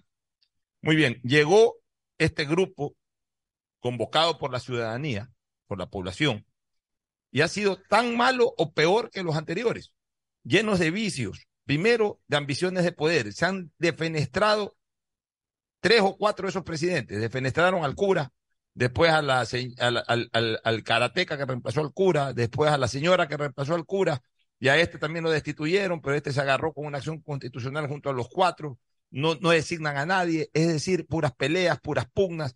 Primero una mayoría que variaba, de, de, uno se salía de la mayoría y a la minoría la convertía en mayoría. Después destituyeron a una mayoría, luego se restituyó esa mayoría y ya no existe la minoría, y por último ahora esa mayoría también se ha fraccionado. O sea, más vergüenza no puede generar ese Consejo de Participación Ciudadana. ¿Qué hacer para que esto no se repita en el próximo periodo? Pocho querido, con una pregunta elemental que se tiene que hacer cada ecuatoriano. ¿Qué ha hecho cada postulante por el país? Hay muchos que no han hecho absolutamente nada, que ni el himno del Ecuador se sabe, que no han realizado gestión, proyecto, acción, comunidad, donde han estado no han eh, tenido hitos importantes, legados, huellas. Eso es lo que la ciudadanía tiene que investigar. Lamentablemente, la exposición para este consejo y todos los consejos es muy corta. No tenemos, no podemos hacer campaña. Solo vamos con nuestra fuerza de las ideas, eh, Fernando. El, el, el, el, tema es que dentro de las facultades y quizás la más importante que hasta ahora se ha conocido del Consejo de Participación Ciudadana y Control Social es la elección, designación de autoridades. de autoridades. No es la única. Pero eh, no, no es la única, pero es, la más importante y es la que todos los pocos que conocen los políticos consejo, son. Los pocos que conocen eh, el Consejo de Participación y Control Social la, la, la, entienden, lo porque, ven así. Porque lo, no lo han educado. Lo, lo, entienden así. ¿Cómo se evita la politización del Consejo de Participación Ciudadana? Porque es conocido la ambición política de captar todos los poderes a través del Consejo de Participación Ciudadana en la nominación de, esta, de estas autoridades. ¿Cómo se evita politizarse? ¿Cómo cuando, evitas que te presionen políticos para esto? Cuando no le rezas al político y le rezas al ciudadano. Cuando estás de la mano con el ecuatoriano que sufre, cuando sientes, cuando lo incluyes. Tú cuando lo vas a incluir al ecuatoriano, que se empodere de su institución. Ahí vamos a ver, pues, si los políticos le temen cuando está el poder ciudadano, la fuerza de las necesidades, de la carencia, y que pueda hacer un cambio transformador con eso, teniendo unos procesos con filtros, que sean las personas técnicas, que no sean, no seamos, si es que llegamos con la confianza de la gente, no seamos los consejeros que hagamos la comisión de selección ciudadana, que sean los técnicos, que sí hay un buen personal, no se puede eh, generalizar en ese sentido, que tienen el entendimiento, las credenciales, más que la revisión exacta para que sea ese ciudadano y, y hacer que la ciudadanía se, se, involucre, haga por ahí también, eh, pueda protestar si ve que un ciudadano que se está lanzando ha tenido problemas con la justicia, problemas de, de corrupción, pero educarlos, así como utilizan los medios para eh, abanderar sus, sus acciones de protección, que eduquen a la ciudadanía, que socialicen. Una Yo tengo una pregunta, disculpa. Sí. ¿Dónde queda la delegación provincial de Consejo de Participación Ciudadana? Nadie sabe. Nadie sabe. Porque no les ha interesado que conozcan. Ese es el problema. Una última pregunta antes de que pregunte Gustavo. Encantado, eh, eh, suponiendo, o sea, sabemos que en la consulta hay una pregunta que tiene que ver con el Consejo de las cinco y las seis. Control, de quitarle el poder nominativo. Suponiendo que, esa, que en esa pregunta gane el sí, eh, ¿Qué quedaría para el Consejo de Participación Ciudadana? ¿En qué te enfocarías mira, directamente? Más allá mira, de Fernando, a mí en lo personal no me quita el sueño eh, la atribución y la función de designación de autoridades, pero sí es una vulneración de derechos al ciudadano de a pie o al ciudadano que se ha esforzado, que se ha matado por estudiar, que se ha eh, valorado en reconocimientos, en capacitaciones, en tener su vida intachable, de que ahora su meritocracia o sus méritos no sirvan para nada y que tengas que ser amigo del presidente de turno para llegar a una designación de autoridad de control. Entonces hay que hacer ahora amigos del Ejecutivo, en ese sentido, no recalco solo de este, sino ya de todos. Mira, Fernando, no han podido siete personas no han podido elegir a una autoridad. Lo van a hacer ciento treinta y tantos. O sea, es complicado, es difícil. No le puedes quitar esa oportunidad al ecuatoriano que se esfuerza. No es mala la entidad, vuelvo y repito, es malo las personas que no lo han hecho con transparencia, con dedicación, con clamor de ciudadano, con vocación y espíritu de ecuatoriano. Ahí está el problema. Veamos los perfiles bien, sentémonos. Hubiese sido lindo un debate entre los postulantes, encantado puesta, de la vida. Pero está puesta la pregunta, y yo lo que te estoy preguntando es, suponiendo que sí gane en esa pregunta y que se... Oye, y se, que, Fernando... escúchame, y, y ya te, te quiten el poder nominativo. ¿En qué te enfocarías de las otras atribuciones que tiene el Consejo de No, Participación no y se llama Social? el Consejo de Designación de Funciones, se llama el Consejo de, ¿qué te Pas- de Participación. Ahí estamos, la, activar la participación ciudadana, involucrar, hacer este esfuerzo y capacitación para que puedan en, realizar los observatorios públicos, para ver- verificar la sea, las vedurías, pública, las vedurías. se han que- desarrollado muy poco. Este Oye, Consejo de exacto, no Participación Ciudadana prácticamente. Es que la- no ha desarrollado no la, la formación, no es la educación, Fernando Gustavo Pocho, no los educan, no enlazan a la ciudadanía, no les ha importado. Oiga, en el organigrama, en el orgánico, no hay pues la, la coordinación técnica de designación de autoridades, no hay eso, pero no les ha importado nada. Está el de la participación, el del mecanismo en el artículo 94 de la rendición de cuentas, para que exista una efectiva rendición de cuentas y no estas hechas en PowerPoint, que sean un saludito a la bandera como se hace actualmente, involucrarlo, hacer, ¿tú sabes cuántas denuncias han llegado en el 2021? Más de 1.300 denuncias. Y yo te pregunto, ¿sabes cuántos le han dado la validación? Ni 37. ¿Cómo pueden dar una rendición de cuentas a un consejero con esos números? A mí, oiga, yo he sido funcionario público y hay que tener sangre en la cara para ser funcionario público. A mí me haría vergüenza mostrar esos números. ¿Sabes cu- cuántos comités de usuarios se han hecho? Oiga, aquí en esta media hora hemos hablado de dos problemas de, de, de atención de la calidad de los servicios públicos. ¿Tú sabes cuántos comités de usuarios? Dos comités de usuarios En- en, en esta- todo un en- año. en- el en el 2021, que por favor ingresen a rendición de cuentas del Consejo de Participación Ciudadana 2021. Dos comités de usuarios. Pero es una vergüenza. ¿En qué están trabajando? Perdiendo en tiempo. Es lo que han hecho en su botín político, lamentablemente. Y como decía Fernando, existe pues las otras atribuciones, el control social, la participación ciudadana, la rendición de, cuen- de cuentas, las luchas anticorrupción, que no les ha importado absolutamente nada. Solo se han enfocado en la designación de autoridades, obviamente capaz de eso con sus intereses particulares y no los intereses colectivos que debemos trabajar los consejos de participación ciudadana. Y ahí es donde está pues la piedra angular de que todas esas aristas y todas esas funciones que no me lo estoy inventando yo como Andrés Fantoni, que lo dicta la normativa, la ley la constitución, de poder impulsar cada una de las áreas y que eso tenga resultados, hitos favorables, revisión, seguimiento, no solo revisar los servicios públicos, sino también lo que tú haces como Consejo de Participación Ciudadana, a cuántos has capacitado, a cuántos has guiado, dónde están las escuelas de formación, por qué no entramos eh, eh, en las instituciones educativas y formamos a nuestros niños con prevención, con ética. Yo sí llegué a recibir ética ciudadana y creo que todos en esta mesa también,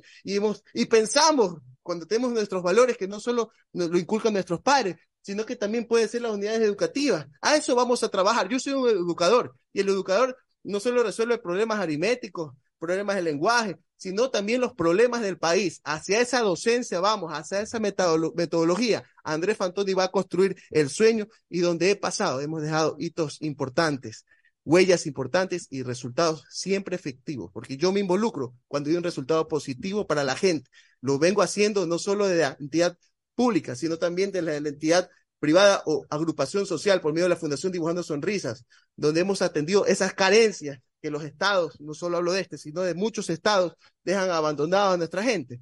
Desde la unificación, desde juntar voluntades, porque cuando se juntan voluntades, se junta gente solidaria, puedes tener, marcar diferencias, tener resultados positivos. Hemos atendido más de 20 mil familias en atención en salud, en educación, capacitación, en bienestar. Cua- cuatro de cada diez niños no tienen un pan en su estómago. Entonces, eso debe ten- entender los ecuatorianos, deben entender las autoridades, porque no son sus hijos, no lo viven, están frescos con aire acondicionado en cuatro paredes, muchas veces ahí hasta alzado a los pies. Pero ¿por qué no vas a, los, a, la- a las comunidades? ¿Por qué no tienes el sentir? ¿Por qué no tienes la dolencia en el corazón? Uno debe ser sensible ante esas situaciones, Pocho, Gustavo, Fernando, ciudadanía que nos está escuchando en este momento, el sentir del ecuatoriano, lo que vives tú, que estás caminando y no tienes un empleo, no tienes cómo llevar un pan a vuestros hijos. ¿Por qué las empresas también? Las empresas no se involucran con esa responsabilidad social y también generan situaciones educativas de apoyo, de articulación. Cuando tú- los ecuatorianos nos unimos, hemos hecho cosas importantes, por no recordar eh, eh, el terremoto 2016 en Manabí, como no recordar la pandemia acá en Guayaquil, que todos enlazamos la misma fuerza y la voluntad de vida para que esto mejore, Pocho, Fernando y Gustavo. Muy bien, Andrés. eh, esperemos que tengas el, éxito que te mereces, porque tú eres una persona que has trabajado muy arduamente en el ámbito social. cuando estuviste en la función pública, en el registro civil, hiciste un gran trabajo.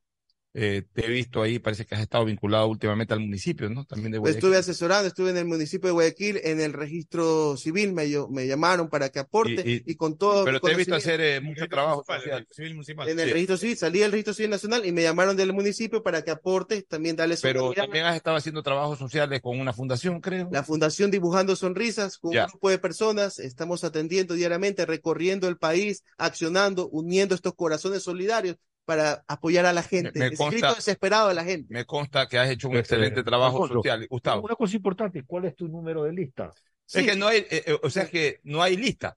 Casillero. Hay, Hay casillero. ¿Cuál es, el ¿Cuál es tu número? Casillero que no tiene nada que ver con el, el partido político que pueda tener el mismo número para otras elecciones. Eso hay que aclarárselo a la gente. Concuerdo con Pocho, no estoy de acuerdo tampoco con esto de encasillar ah, en tema numeral eh, a los ciudadanos. Me tocó el casillero 8, yo lo enlazo con el día de mi nacimiento, que fue el 28 de febrero, pero más que un número es la fuerza de las ideas, el fuerza, la fuerza del cambio, el propósito que quiera Andrés Fantoni para el ecuatoriano, ese empuje, más que nada esa transformación, eh, queridos amigos, porque yo lo siento, yo lo vivo, he ayudado a muchas personas, más de 20 mil familias, y siendo desde la sociedad civil, siendo desde Andrés Fantoni con un grupo de personas, ¿cómo no lo podemos hacer por medio de una entidad y que se es llamado poder del Estado? El poder está cuando se sirva a la gente, si no, no hay poder. Este, ¿Cuántos años tienes tú, Andrés? Tengo 36 años, soy educador hace más de 18, 16 años, siempre formando, hice un proyecto para el equipo de mis amores, soy barcelonista. Ese, la Ah, forma- me casé en el Estadio Monumental.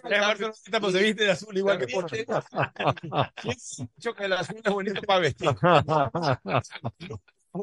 Entonces, equipo de mis amores y que le he dado más de 160 becas y hemos podido, no solo, antes el jugador, el jugador de fútbol tenía que elegir entre la educación o su deporte su profesión. Ahora es la piramidal exitosa, que es ser humano, educación y deporte. Ya saltan a primera, ya tienen su bachillerato y a su vez va a su parte profesional. Eso generamos como Andrés Fantoni, siempre viendo, teniendo esa visión de servicio, de ayuda, de enlazar vuestras manos, vuestro corazón, vuestra experiencia. Si uno estudia bastante, ¿para qué? Es para que el resultado caiga en la gente. A eso estamos trabajando, también con escuelas de rehabilitación de drogas que estaban olvidadas, hemos dado la educación y ya ellos al momento que culminan se gradúan y se insertan a la sociedad después de su tratamiento y ya están trabajando. Eso a mí me llena el alma, eh, me, me inyecta mi espíritu y la certeza de que este Ecuador cambie, de que este país cambie. Andrés Fantoni tiene la certeza de que esto lo vamos a lograr Muchos me dicen, ¿por qué? Eres un soñador, que por gusto te haces esto, si eso está mal visto.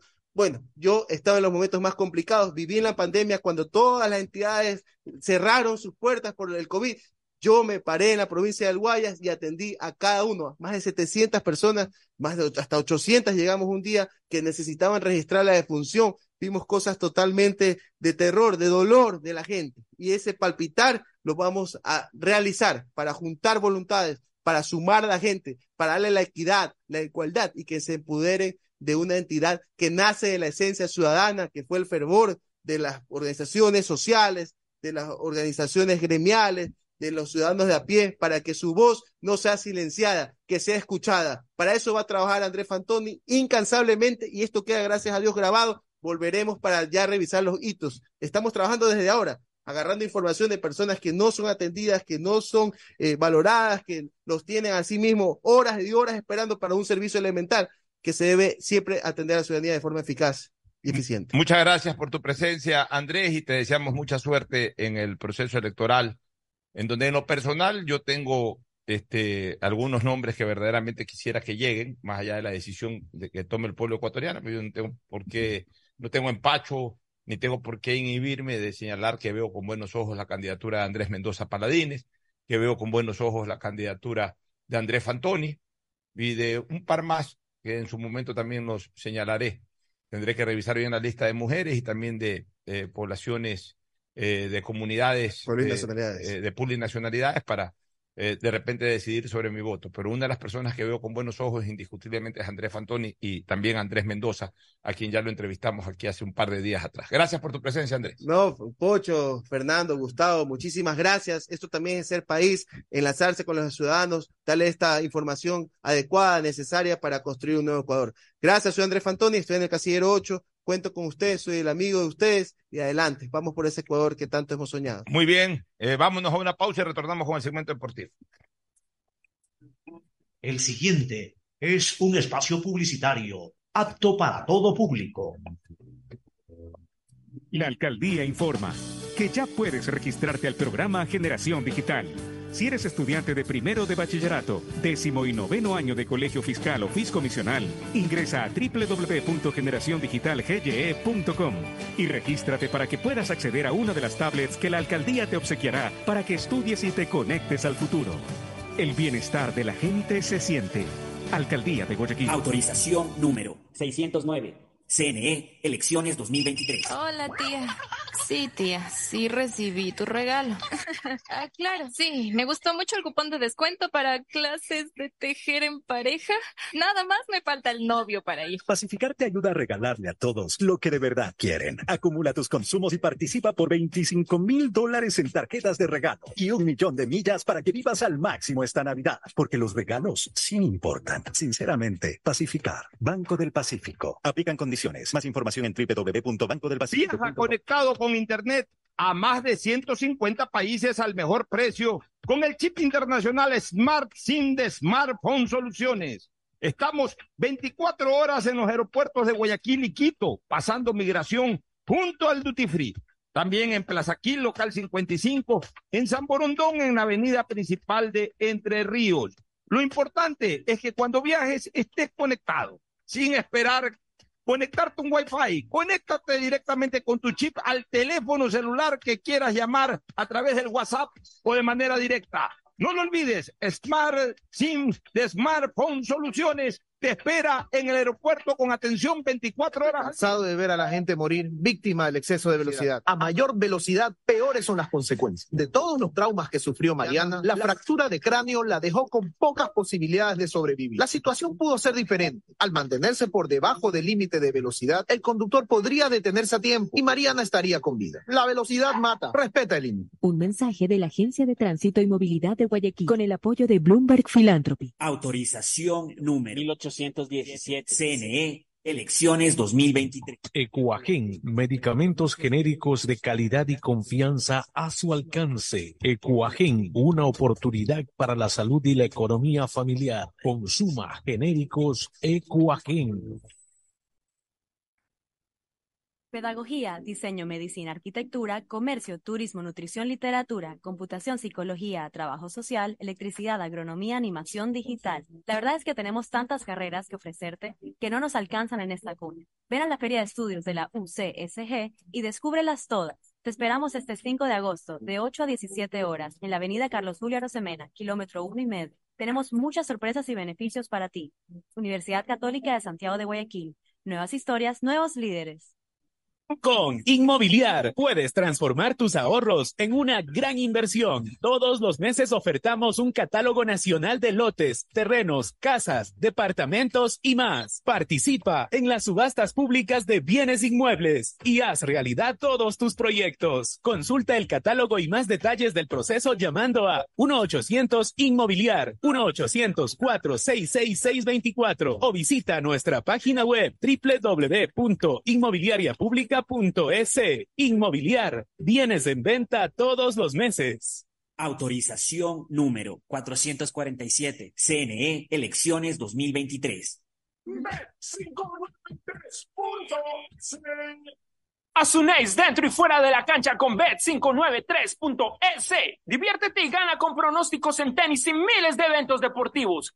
Bet593.es sponsor oficial de la Federación Ecuatoriana de Tenis, con el respaldo de Lotería Nacional. Aplican condiciones y restricciones. Lo viven ellos, lo juegas tú. Esta Navidad vuelve la campaña más emocionante a Mole el Fortín. Sí, porque regresó el gran Fortín Bingo Navideño. Por cada 15 dólares de compras tendrás la oportunidad de jugar para llevarte una espectacular camioneta full equipo, cero kilómetros. Además de un fabuloso set de línea blanca, un magnífico set de muebles y tres maravillosas motos eléctricas. Ven y aprovecha a comprar todos tus regalos en Mole el Fortín. Nos vemos el 7 de enero en nuestro juego en vivo. Auspician La Ganga, Mueblería Palito. La alcaldía de Guayaquil presenta su aplicación Mimuni Una app donde podrás acceder a servicios municipales, reportar incidentes en tu sector, información sobre obras, inscribirte en programas municipales y enterarte de todos los eventos que la ciudad tiene para ti. Descarga ya la app Mi Muni en App Store y Google Play. El bienestar de la gente se siente. Alcaldía de Guayaquil. Autorización número 608. CNE, elecciones 2023. Estos son clientes reales de Banco Guayaquil contándonos qué harían con 60 mil dólares. Remodelar mi casa. Viajaría en un crucero. Regalos para mis nietos. Por cada 200 dólares en consumos que acumules con tus tarjetas de crédito y débito de Banco Guayaquil, participa por 60 mil dólares para todo lo que quieres. Regístrate en primeroloquequieres.com. Banco Guayaquil. Primero tú. Hay sonidos que es mejor nunca tener que escuchar. Porque cada motor es diferente. Desde hace 104 años, Lubricantes Cool mantiene la más alta tecnología y calidad en línea de aceites para motores a diésel y gasolina. Está hecho con una fórmula especial para dar excelente protección a todo tipo de motores, evitando el desgaste prematuro de pistones, anillos y árbol de levas, ayudando a mantener limpio el motor y libre de depósitos que se forman por las altas o bajas temperaturas. Dele a su motor lo que se merece. Lubricantes Cool, la más alta tecnología en lubricación. 104 años preservando la vida de su motor. Lubricantes Cool. Cool es más lubricante. Siento gratitud por el tiempo vivido. Han quedado atrás vivencias de todo un año que nos dejan como gran legado la vida. Hemos iniciado uno nuevo, lleno de muchas expectativas. Desde Radio Atalaya queremos agradecer su sintonía a cada uno de nuestros programas, renovando el compromiso profesional de continuar siendo la radio de las noticias, la opinión y los deportes. Es así que iniciamos el camino a nuestros 79 años con fe y optimismo, apuntando a que este 2023 sea el gran año de la gran familia ecuatoriana.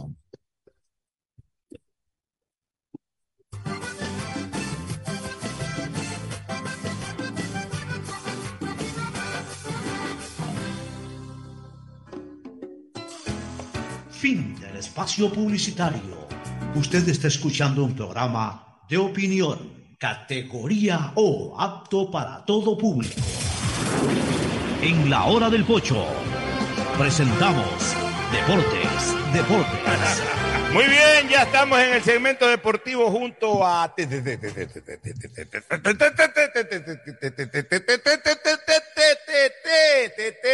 Tinoco, Tadeo Tinoco. Cada día le pones más TT. Más, más y más y más. Tete Tinoco, Tete. Tinoco, ¿Cómo embrague, embrague y para adelante, ¿Qué Tete Tinoco. Barcelona acaba de hacer oficial la llegada de Luis Arce. En este instante el cuadro los cuadra va a anunciar a ¿Cuál es Luis Arce, proveniente del cuadro de Macará, el volante, central. es buen jugador. Buen jugador. Pues son buenos jugadores en Macará, pues es lo que no terminamos. buen jugador. Leonel Quiñones no era buen jugador en En Macará. todas partes hay buenos jugadores. En todas partes. Adonis Preciado, buen jugador muchos Sí, pero Sí. también. por- Porque te, te acuerdas que no funcionado. Hay ver. muchos que han venido en equipos chicos y han funcionado. O sea, tú no puedes eh, evaluar por, por, por, por- un paro, por O sea, no digo- a ver, no digo hay que- de todo. ¿no? a ver, no digo que no veo con Lo que demostró en, en, en- Macará Ya, Es convincente. No digo que no veo con buenos ojos la contratación de estos jugadores. Por- No, no digo que no veo con buenos Ah. Está bien. Un, un aporte más en un lugar en donde Barcelona a lo mejor necesita un- uno, uno o dos jugadores más. O sea, yo lo que quisiera saber es, por ejemplo, dos cosas. ¿Qué espacio van a tener este año los juveniles? Eso sí, eso es importante. Ya, hoy día ya puse el Twitter de lo que comentamos ayer. Yo, la verdad, estoy con un sinsabor. y Ya, ya he dicho, aquí hay dos responsabilidades en la ninguna convocatoria de jugadores formados en el astillero en la, la sub-20 que va a defender el título de, de este año. Penoso. El uno, responsabilidad de los clubes, no le dan espacio a los jugadores jóvenes en primera. Pero el otro también yo tengo un cierto, eh, cierto olor a regionalismo, porque por más que no se les haya dado espacio ni nada, yo sí creo que a nivel de sub-20 algún jugador, uno o dos, surgidos de Barcelona o de Melec pudieran estar en esa selección. O sea, no creo que sea tan deplorable. No creo que en la sub-20 Barcelona y Melec estén en los últimos puestos, que no muestren a ningún jugador importante. No creo. No creo. O sea, algún jugador. Por Dios, alguno. punto que Mira, Melec mira incluso sub-20 que sí hubo. Sí, al punto que Melec incluso llegó a ser campeón de la formativa sub-18, o sea, tienen potencia. O sea, ¿Cuándo fue Melec campeón de la sub-18? Eh, este año. Eh, el, Ya, o el sea- torneo que finalizó. O sea, son jugadores que ya eh, este año ya tendrían 19. O sea, son sub-20. Correcto. Son sub-20. Son sub-20. Ya, o sea, eso no sirve. O sea, todos son malos. Todos son malos. Eran campeones, pero son O sea, así es, todos son malos. Ahí, este jugador que era de Barcelona, Josué, Eh, Quiñones. dicen que fue capitán de la sub-17 último. Eh, O sea, sí. ya, si fue hasta capitán de la sub-17, que eh, en- en- en- entre los 17 y 19 años es un pésimo jugador que no puede ser parte de una selección sub-20. O sea, señores, insisto, la culpa es de los técnicos, que a esos jugadores no los hacen jugar como deberían en primera. Nadie les está eh, señalando que no son responsables. Los clubes son responsables, por eso pedimos que, que se nos explique por parte de los clubes qué política de fomento, pero de fomento hacia primera, pues no de fomento que sí que vamos a trabajar, que, que vamos a competir en, las- en- en los torneos sub- sub-20, sub-18, no. ¿Qué política van a tener para que cada año por lo menos un par de jugadores de los semilleros se consoliden en Por primera? último, Pocho, si no los vas a usar en primera, préstalos a equipos eh, de, de- de primera A o de, incluso de primera B para, para que Para, vaya así es, minutos, pero, jueguen. pero también yo siento que olfateo de que hay regionalismo. O sea, ¿sabes qué? Vale, parejolas a esos jugadores de, de, de, de Guayaquil. Guayaquil. Armemos acá nomás y ya, por último, sí hay unos más o menos jóvenes en el City, ya tráete ese del City, para Barcelona y Melén no les El, parece. arque- el, el City, por si acaso, es arquero, el tercer pero arquero. ¿Hasta cuándo tienen que azotarnos? Sí. ¿Hasta cuándo tienen que azotarnos aquí en Guayaquil con ciertas decisiones regionalistas que estamos viendo eh, en el manejo de las distintas selecciones ecuatorianas para que reaccionemos? Son unos pendejos aquí en Guayaquil, la verdad. Ahí yo pongo en Twitter y yo veo que gente aquí mismo de Guayaquil, eh, eh, somos unos pendejos, la verdad, aquí en Guayaquil. Cada día somos más pendejos. Esa es la gran verdad aquí en, nuestra ciudad hoy. Por Dios santo que es decepcionante. Es decepcionante. Pero bueno, este, eh, a ver, yo lo, que, yo lo que decía es, ya para terminar de hablar de esto de Billy Arce, No es Billy. es eh, Billy. perdón, de Luis Arce. Arce y Billy también hay novedades. Ya, pues, ya vamos a hablar de Billy Arce. Bueno, pues este Luis Arce que venga, ojalá pueda cuajar. Barcelona tiene que darle chance a, a varios jugadores jóvenes que ya están pidiendo pistas y que desgraciadamente no les da. Este, y bueno, eh, ojalá eh, demuestre futbolísticamente algo parecido a lo que mostró en Macará, o por lo menos lo mismo que mostró en Macará. Porque también estamos cansados de ver jugadores que son figuras en Macará, en Orense, en Delfín, y vienen acá y la mayoría se chupan. A ver, eh, Hubo una declaración del profesor Rondelli. que no le gustan los refuerzos extra, el aumentar a 8 el cupo de No, no, no estoy hablando de eso. El profesor Rondelli habló de Johan Mina Ah, sí. y dice que tiene que hablar con el jugador. Porque a, a Mina y a Diego García se les vence contrato en junio. Sí. Y dice que tiene que hablar con los dos para ver eh, cuál es su... El tema de, de, de- de Mina es distinto, decía, al de García, porque García sí jugó.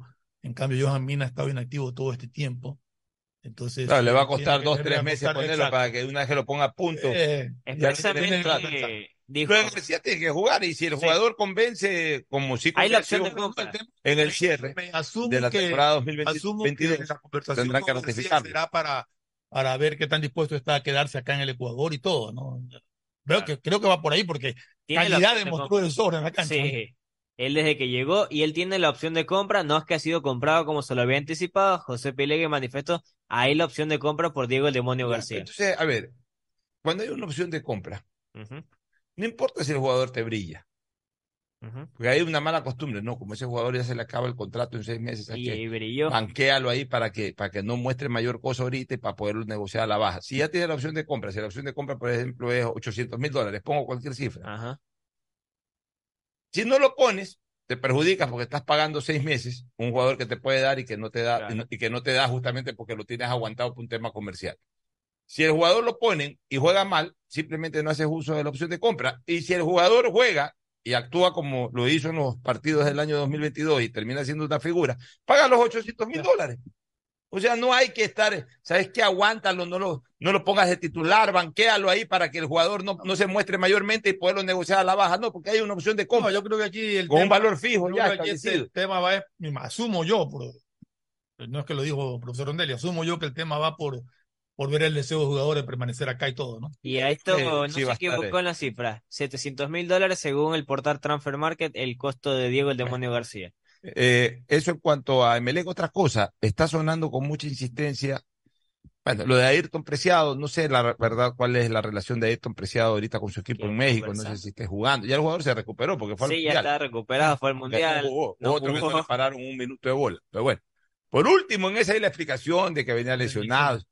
En Mena no hubo ninguna explicación, ojalá algún día la dé.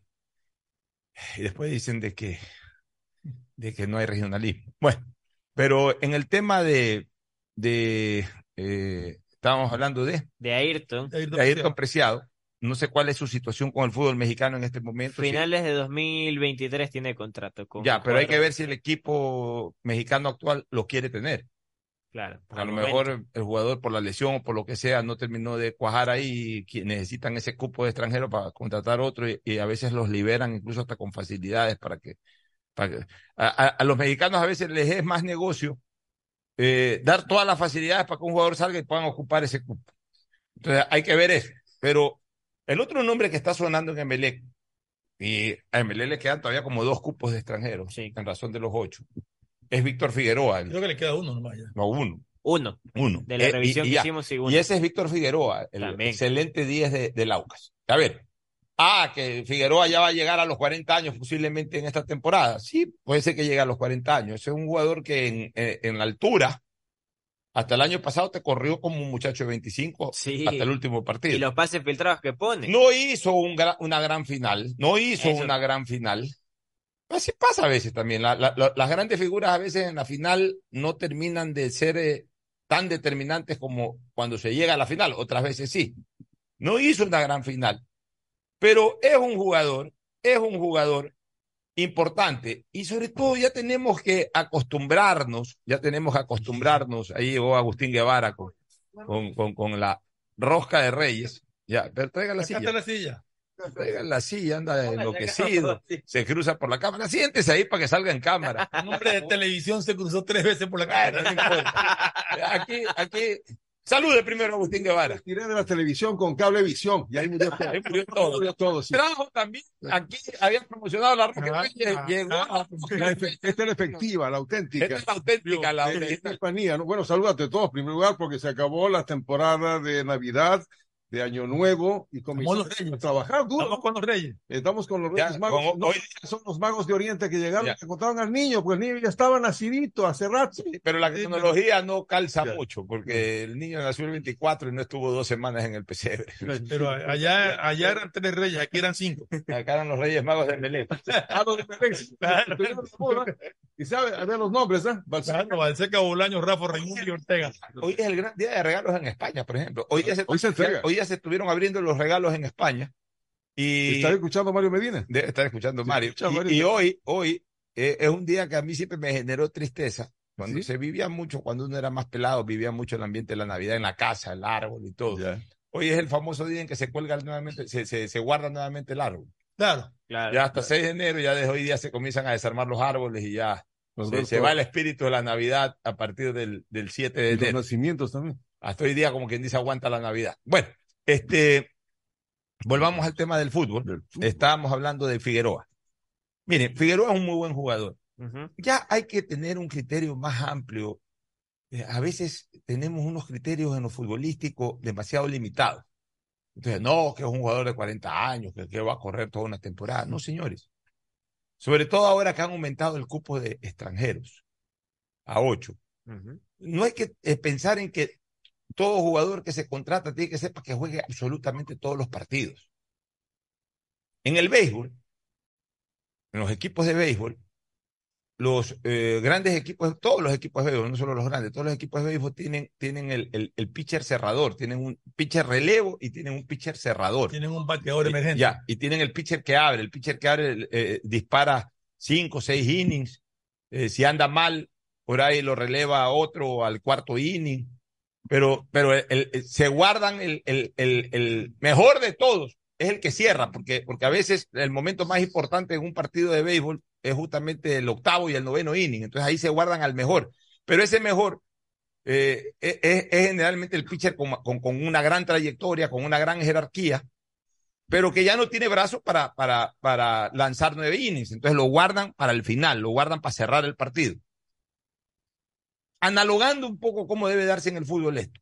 O sea, hay jugadores como Figueroa o como el Quito Díaz, que ya no se puede pensar en ellos para que jueguen los 15 partidos, los 30 Igual, partidos del claro. campeonato, de las dos etapas, más la Copa Libertadores, más la Copa Sudamericana.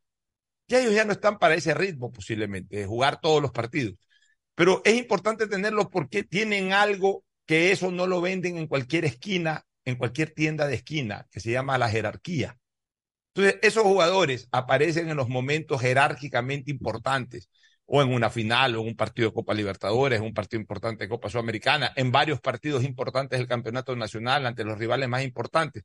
Y por ahí con esos jugadores, uno teniéndolo en la plantilla, sabes que lo hago jugar este partido, no lo voy a hacer jugar el próximo porque tengo a continuación Sudamericana, tengo a continuación Copa Libertadores, lo guardo para Copa Libertadores. O sea, hay que saberlo dosificar, hay que saberlo manejar, pero es importante tenerlos en la plantilla. No importa que tengan 40 años, si todavía están corriendo, todavía están jugando. Gremio se acaba de llevar a Lucho Suárez, que tiene Sí. 37 años. ¿Acaso Lucho Suárez corre como hace 5 o hace 6 años? ¿Acaso incluso tiene la misma efectividad hace 5 o 6 años? Porque si tuviera, ¿Acaso completa un si, partido? si fueran jugadores inmortales que eh, tuvieran el mismo nivel físico, técnico y de toda naturaleza de hace 5, 6, 7 años atrás, estuviera jugando en el Barcelona de España o estuviera jugando en el Bayern Múnich. Ya está jugando en el gremio, vino a jugar al Nacional.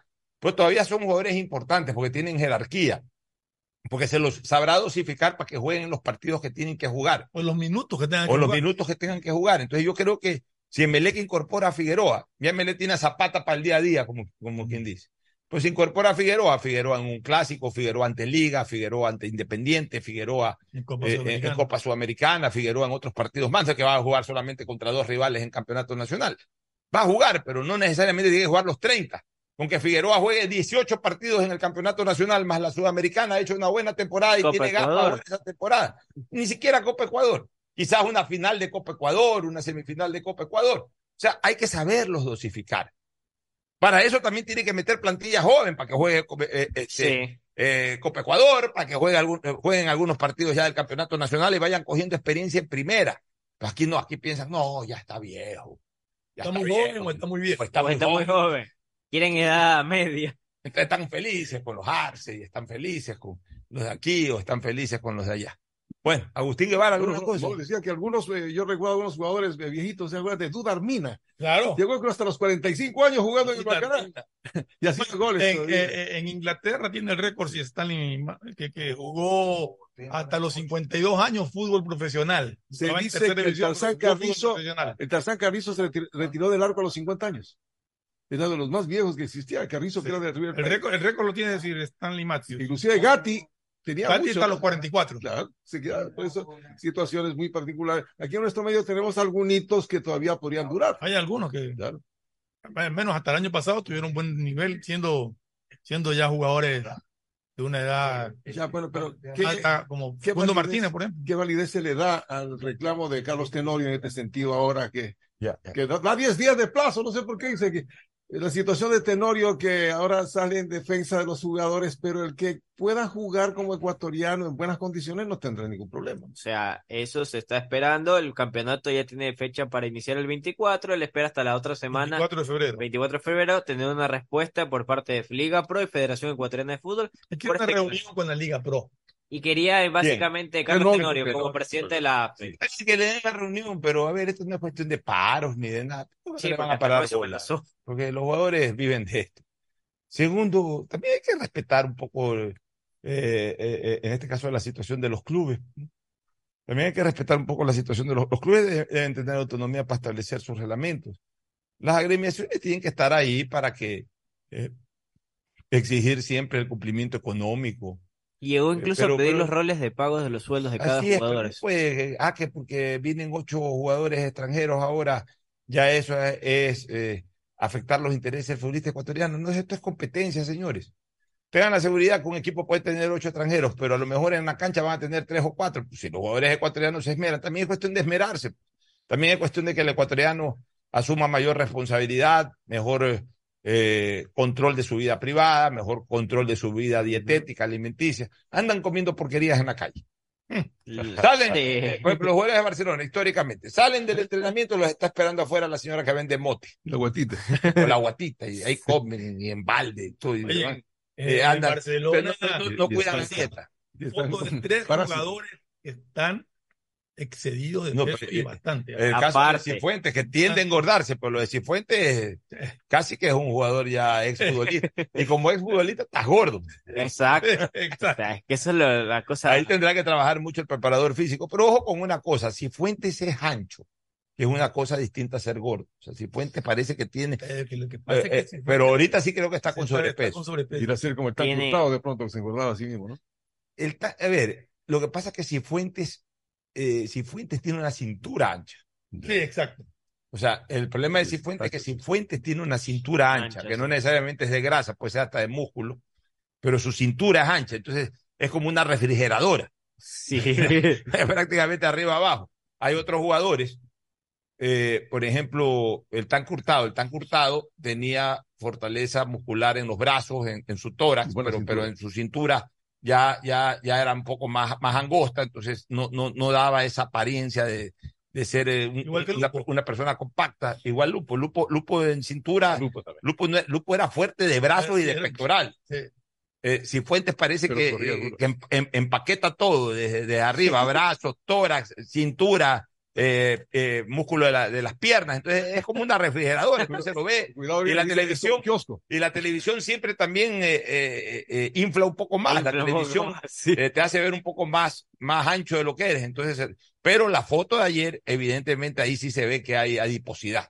Y eso tendrá que trabajarlo duro el preparador físico. Y tienen tiempo, porque el campeonato arranca el 24. O sea, Un mes y medio. yo no recuerdo en los últimos años, largo, ¿no? yo no recuerdo en los últimos años un torneo que haya comenzado tan tarde, porque no- eh, eh, normalmente han estado comenzando la última semana de enero, máximo la- el primer fin de semana de febrero.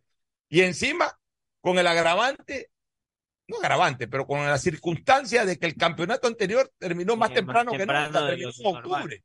Y además, que ya este año tenemos fecha, de, fecha FIFA. Ya tenemos fecha FIFA. todo, Yo no sé por qué realmente se han demorado tanto en el inicio. Yo pensé que iba a arrancar máximo la primera semana de febrero.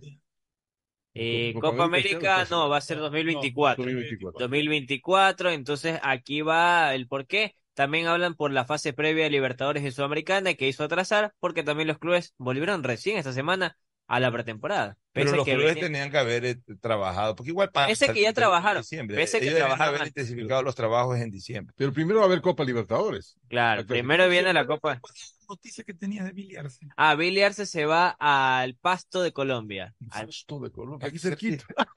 al Pasto. cariño. Ese Vile Arce tiene buenos empresarios, pero lo llevaron Él- a Peñarol. Junto a Jofre Escobar, que también era de Independiente del Valle tiempo atrás, van al Deportivo Pasto de Colombia.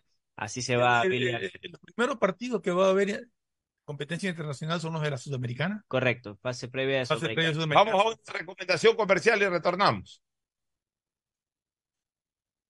Auspician este programa. Aceites y lubricantes Gulf, el aceite de mayor tecnología en el mercado. Acaricia el motor de tu vehículo para que funcione como un verdadero Fórmula 1 con aceites y lubricantes Gulf. Si te gusta el tenis, ahora llegó la oportunidad de vivir tu pasión en cualquier lugar con Bet593. Regístrate en bet593.es y recibe un bono de hasta 300 dólares. Sí, un bono de hasta 300 dólares para que pronostiques resultados cuando quieras.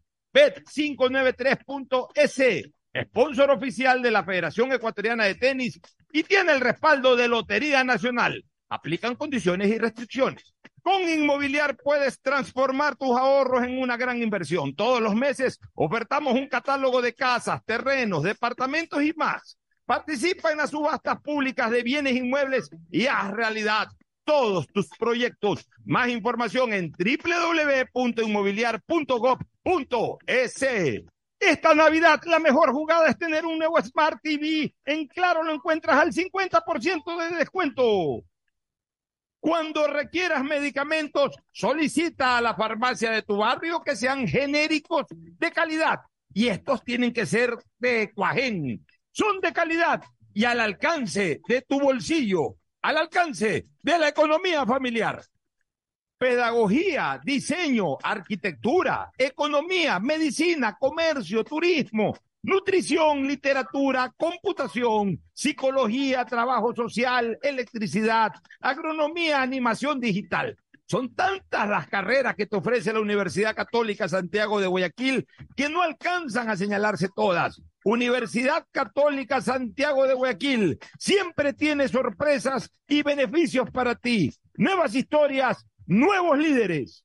CNT no deja de sorprendernos. Gracias al convenio logrado con Oracle, la marca mundialmente reconocida de innovación tecnológica, CNT cuenta con la mejor plataforma para la gestión de datos y aplicaciones. ¿Y esto qué significa? Muy sencillo, pues esta tecnología trae soluciones vanguardistas, seguridad y eficiencia en la administración de información de las empresas. ¿Y esto cómo beneficia a los usuarios? Es que esta nube tecnológica te va a permitir manejar la información de tu negocio optimizando tiempos de respuesta, eficiencia en costos sin invertir en servidores ni licencias, seguridad en el acceso, máximo rendimiento al contar con equipos especializados, crecimiento en recursos y alta disponibilidad de información. Por esto y más, CNT y Oracle son el aliado ideal para el desarrollo de tu negocio o empresa. Contáctanos para más atención 1-800-100-100, atención al cliente, asterisco 611, operador CNT, CNT corporativo arroba cnt.gov.es. La CNT está comprometida con la rentabilidad social que transforma la manera de vivir de los ecuatorianos. La alcaldía te informa que todavía estás a tiempo de pagar tus impuestos prediales. Si tienes el pago de impuestos prediales vencidos hasta el 31 de enero del 2022, Puedes solicitar la condonación de intereses, multas o recargos.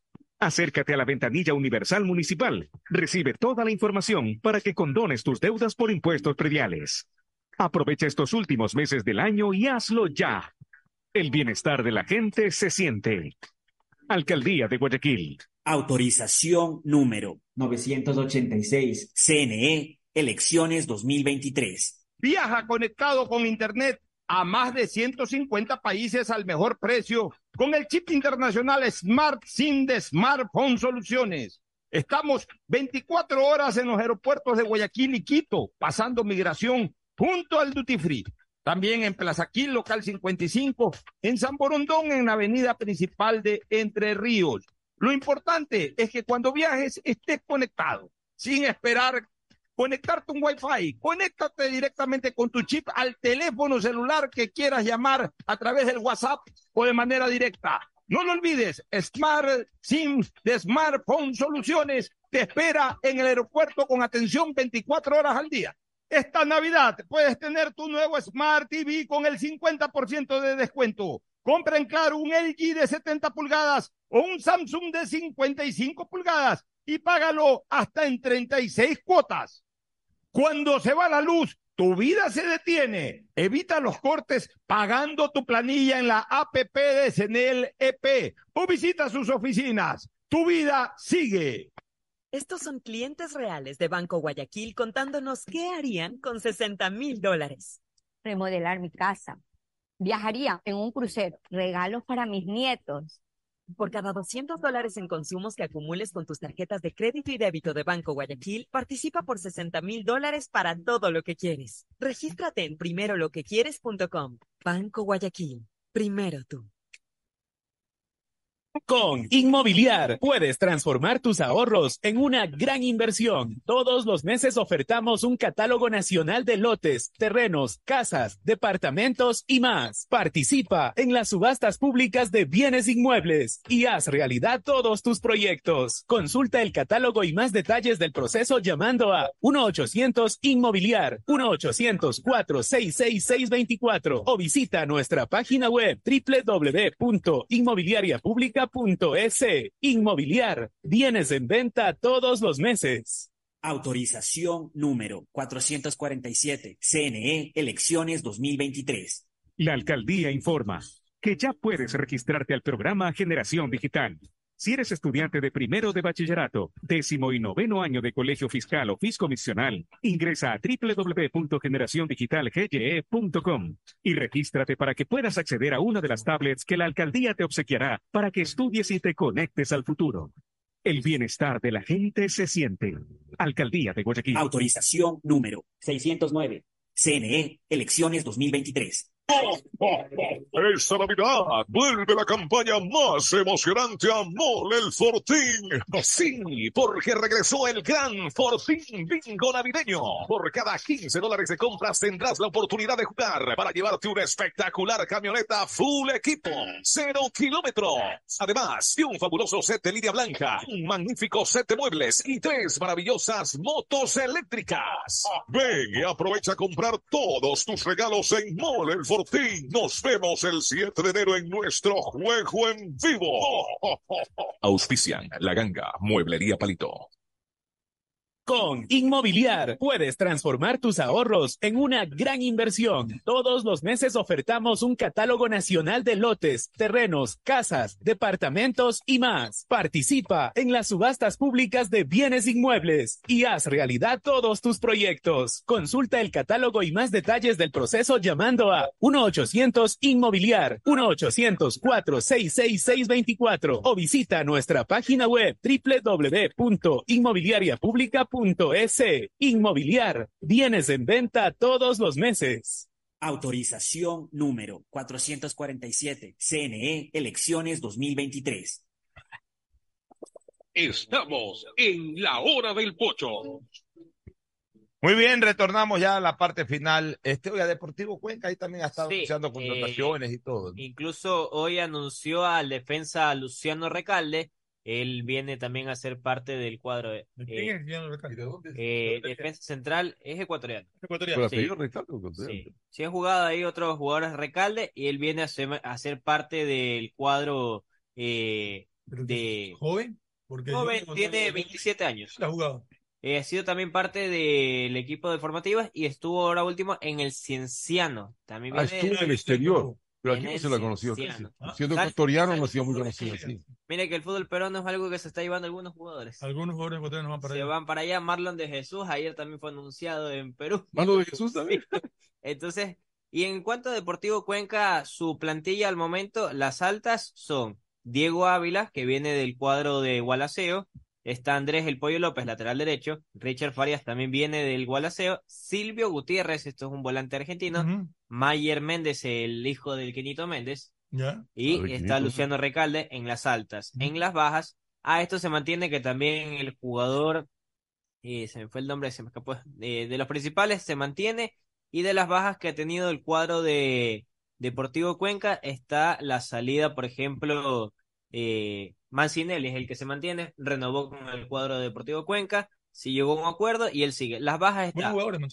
Rodrigo Melo, Agustín García Basso, que pasó a Independiente, Manuel Balda, Marco Montaño y Lucas Colito son las bajas que tiene Deportivo Cuenca para esta pretemporada. Balda se va para el Nacional. Balda va al Nacional, ya Piedra se mantiene entonces. en Eh, Hamilton Piedra continúa en el cuadro de Deportivo Cuenca. ¿Y el Balaceo qué pasa? ¿Se está más bien mandando jugadores? Porque Balaceo tiene que participar también, ha sido un equipo Gualaceo, animador. eh, al momento ratificó lo que es el regreso de- y la continuidad de Joaquín Vergés y también tiene las altas de Byron Torres y Olmes Gar- García. Son las altas que tiene el cuadro de Gualaceo. Bueno, vamos con, con el tema de Cristiano Ronaldo, que en efecto tenía razón eh, Fernando Flores.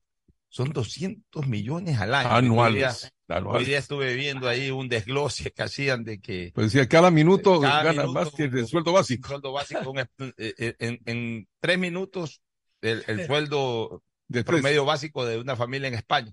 Pero ¿saben qué, señores? Eso no le cuesta a ningún gobierno. Eso no le cuesta de impuestos a nadie.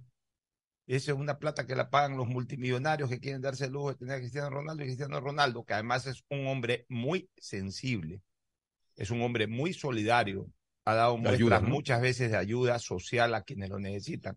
Si él le quiere sacar la madre económicamente con un contrato a quienes los que más tienen es plata, a los que derrochan plata, a los que se bañan con plata, está en su legítimo derecho, no le está robando a nadie, no está perjudicando a nadie y tengan la seguridad que de esa plata que recibirá Cristiano Ronaldo, algunas obras benéficas vamos a conocer y otras muy probablemente, quizás la mayoría ni siquiera se conozcan. Nadie tiene por qué sufrir, nadie tiene por qué hacerle cuentas, nadie tiene por qué hacerle números. Es impresionante, ganar 400 millones de dólares en dos años por jugar al fútbol es impresionante, pero ojo, Cristiano Ronaldo no va a ganar ese dinero para ir a hacer goles. A, los árabes les importa un bledo o sea, el dueño de ese equipo le importa un bledo pagar 400 millones para que Cristiano Ronaldo vaya a hacer goles allá a su equipo. Eh, Aunque la, sí va la, a ser también. Sí, va a serlo, pero la visión de la presencia de Cristiano Ronaldo es superlativa, va más allá de un partido de fútbol, de un equipo de fútbol. Ellos están eh, atrayendo, están eh, incorporando a su fuerza país a un jugador, em, a un personaje emblemático del planeta a un personaje al cual le van a sacar a sí mismo el jugo. Los árabes no son tontos.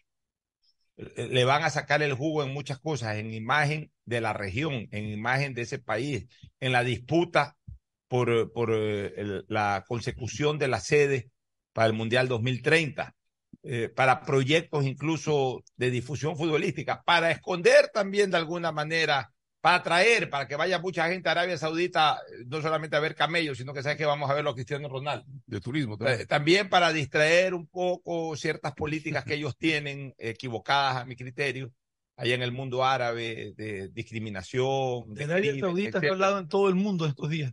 Sí, la, sí, sí, están Entonces ellos, ellos pagan eso, señores. Ellos pagan eso, se bañan en billetes. Entonces, ¿sabes qué? Queremos todo esto. ¿Ustedes qué creen? ¿Que que no han analizado. A ver, traigamos acá un artista, sí, pues el artista, dependiendo si la película está de moda, ya pasó de moda el artista, no, traigamos a este bombón, a esta bombón eh, cinematográfica, sí, pues esa bombón cinematográfica se presenta en un show y al día siguiente nadie se acuerda del show. No me traigas a la bombón. Traigamos eh, a Nadal, a Federer, sí, pues Nadal y Federer son figuras mundiales, pero no es el fútbol ellos son del tenis, no, no el, fútbol. Entonces, ¿y quién es en el fútbol? ¿Messi o, o Cristiano Ronaldo? Ya, ¿Messi dónde está? Está con los otros príncipes, el Paris Saint Germain. Entonces, no se lo va, y además ahora eh, es campeón del mundo. Entonces, ¿cuál queda libre? Cristiano Ronaldo. Ok, tráelo a Cristiano Ronaldo. Pues cuesta 400 millones de dólares de dos años, tráelo. ¿Cuál es el problema que cueste 400 millones? A ver, abre la ducha, cayeron los 400 millones, tráelo. Y lo llevan. ¿Quieres ganarte 400 millones? ¿Cómo va a decir que no Cristiano Ronaldo ganarse 400 millones? Ahí está. Y Oye, pero qué diferencia los tiempos de aquellos, ¿no? Un Pelé, si hubiera ganado alguna, no llegó, porque Pelé nunca, nunca fue tampoco. No, un Spencer, eh, había muchos jugadores, por ejemplo, en la época Sibori. Yo te decía ayer, como le encanta romper récords, ya rompió el récord. Ya que ser el mejor futbolista mejor pagado de la historia. De la historia, o sea, 400 millones de dólares. Eh, calculemos, señores, no en inversión, solamente en inversión bursátil, no en inversiones de ninguna naturaleza, de negocios, de activos, nada, solo inversión bursátil. Eh, Cristiano Ronaldo pone esos 400 millones de dólares, no, toca un centavo, que tiene tanta plata que él no necesita ahorita para vivir de esos 400, ni tampoco lo va a necesitar nunca para vivir, porque con lo que tiene a ti para vivir él, eh, la mujer, eh, el, el, el, hijito, creo que tiene un hijito. dicen que juega muy bien. Ya tiene el hijito, sus hermanos, o sea, toda la familia. y, con la madre se aportó muy bien. Es un hombre multimillonario, ahorita. Sin y, y para jugar muy bueno. Esos 400 millones los ponga a ganar eh, en, el, en inversión bursátil. Un 5%. No, 8%. 8%. 8. Él, puede, él, le puede pagar 8%. Y están calculando la El 8%, o sea, eh, 200 el primer año, 32, el segundo año. 32 millones. A partir de que cobró el último cheque, aglutinando los 400 millones, que igual antes ya está ganando, pero a partir de que ya cobró su último euro y completó los, o dólar, y completó los 400 millones de dólares, en cinco años, estamos hablando de... Más de 200. Estamos hablando, a ver, de 400 millones, el 8% son aproximadamente 35 millones de dólares anuales. anuales. En cinco años son 150 millones de dólares más sin tocar un centavo de esos 400 millones. O sea, si Cristiano Ronaldo no toca esos 400 millones, que no los necesita tocar, no los invierte siquiera arriesgándolo en lo más mínimo, los pone los coloca en bolsa de valores, los coloca en, en, en, en inversión bursátil. En 10 años, en 10 años, duplica ese valor. y los convierte de 400 millones a 800 millones en 10 años. O sea, antes de completar 50 años, Cristiano Ronaldo va a tener de esos 400 que van a tener 800 millones. Y por supuesto, lo, las decenas de millones que ya tiene que aglutinó a lo largo de su carrera futbolística. O sea, si hay algo que no le va a faltar a Cristiano Ronaldo, creo que es dinero. Ojalá no le falte salud, porque la salud no se compra Ah, con dinero. Eso es importante. Pero tendrá los chequeos con Oye, aparte, la otra situación que dio lugar a que se ponga estadios de Pelé, comenzaron a poner estadios de nombre de Pelé. Y ha pedido la FIFA a todas sus asociaciones que pongan el nombre de pelea a un estadio. Y ya, Ya salió Colombia aquí, tiene. ya salió aquí. Eh, eh, y no, tiene sí, razón el señor Trump, que le construyan el estadio y que le ponen el Y nombre. Está bien. pues, O sea, los nombres de los estadios son o de las personas que impulsan la construcción de un estadio, de grandes futbolistas que han formado parte del club dueño de un estadio. Pero a cuenta de que hay que ponerle ni Pelé, ni Maradona, ni Messi. Pues, o sea, ¿qué, han que una Pelé, Maradona y Messi para que en el mundo entero cada país... No. Ahora, si viene la FIFA y dice, a ver, te construyo este estadio y me le pones nombre Pelé, presta la plata y que se llame Pelé. No, pero acá, por ejemplo, señor. pero muy, muy directo en Villavicencio han dicho que muy gentilmente la capital regional se llamará Belo Horizonte Rey Pelé en homenaje a la leyenda del fútbol. Antes, un dato que a usted le gusta tratar el tema de los juegos deportivos de colegios y universidades. ¿Ya? El ministro ayer tuve la oportunidad de entrevistarlo y dijo que este año vuelven a hacer las cinco categorías. profesionales. Los menores, los juveniles, eh, los adaptados, juegos escolares y los juegos nacionales universitarios Ah, vuelven ya, este 2020 excelente ministro. eh, para personas con discapacidad. Ya, excelente ministro. Ojalá sea realidad. Creo que este año lo fue, pero hay que difundirlo. Que vuelva. Hay que transmitirlos por televisión, hay que eh, contratar radios o las radios que son del Estado, ponerlas a transmitir. horarios que ponen en los partidos, pero no pueden poner a estos niños a cuenta de que son niños jóvenes a las 12 del día con un sol canicular. a- Y, y a- se los puede, sí, se los puede hacer jugar de tarde o de noche hasta para que, para que sean parte de una buena parrilla de, de, de- de- de televisación y de transmisión de estos eventos. O sea, por ahí tenemos que ir apuntando. Nos vamos. Gracias por su sintonía. Este programa fue auspiciado por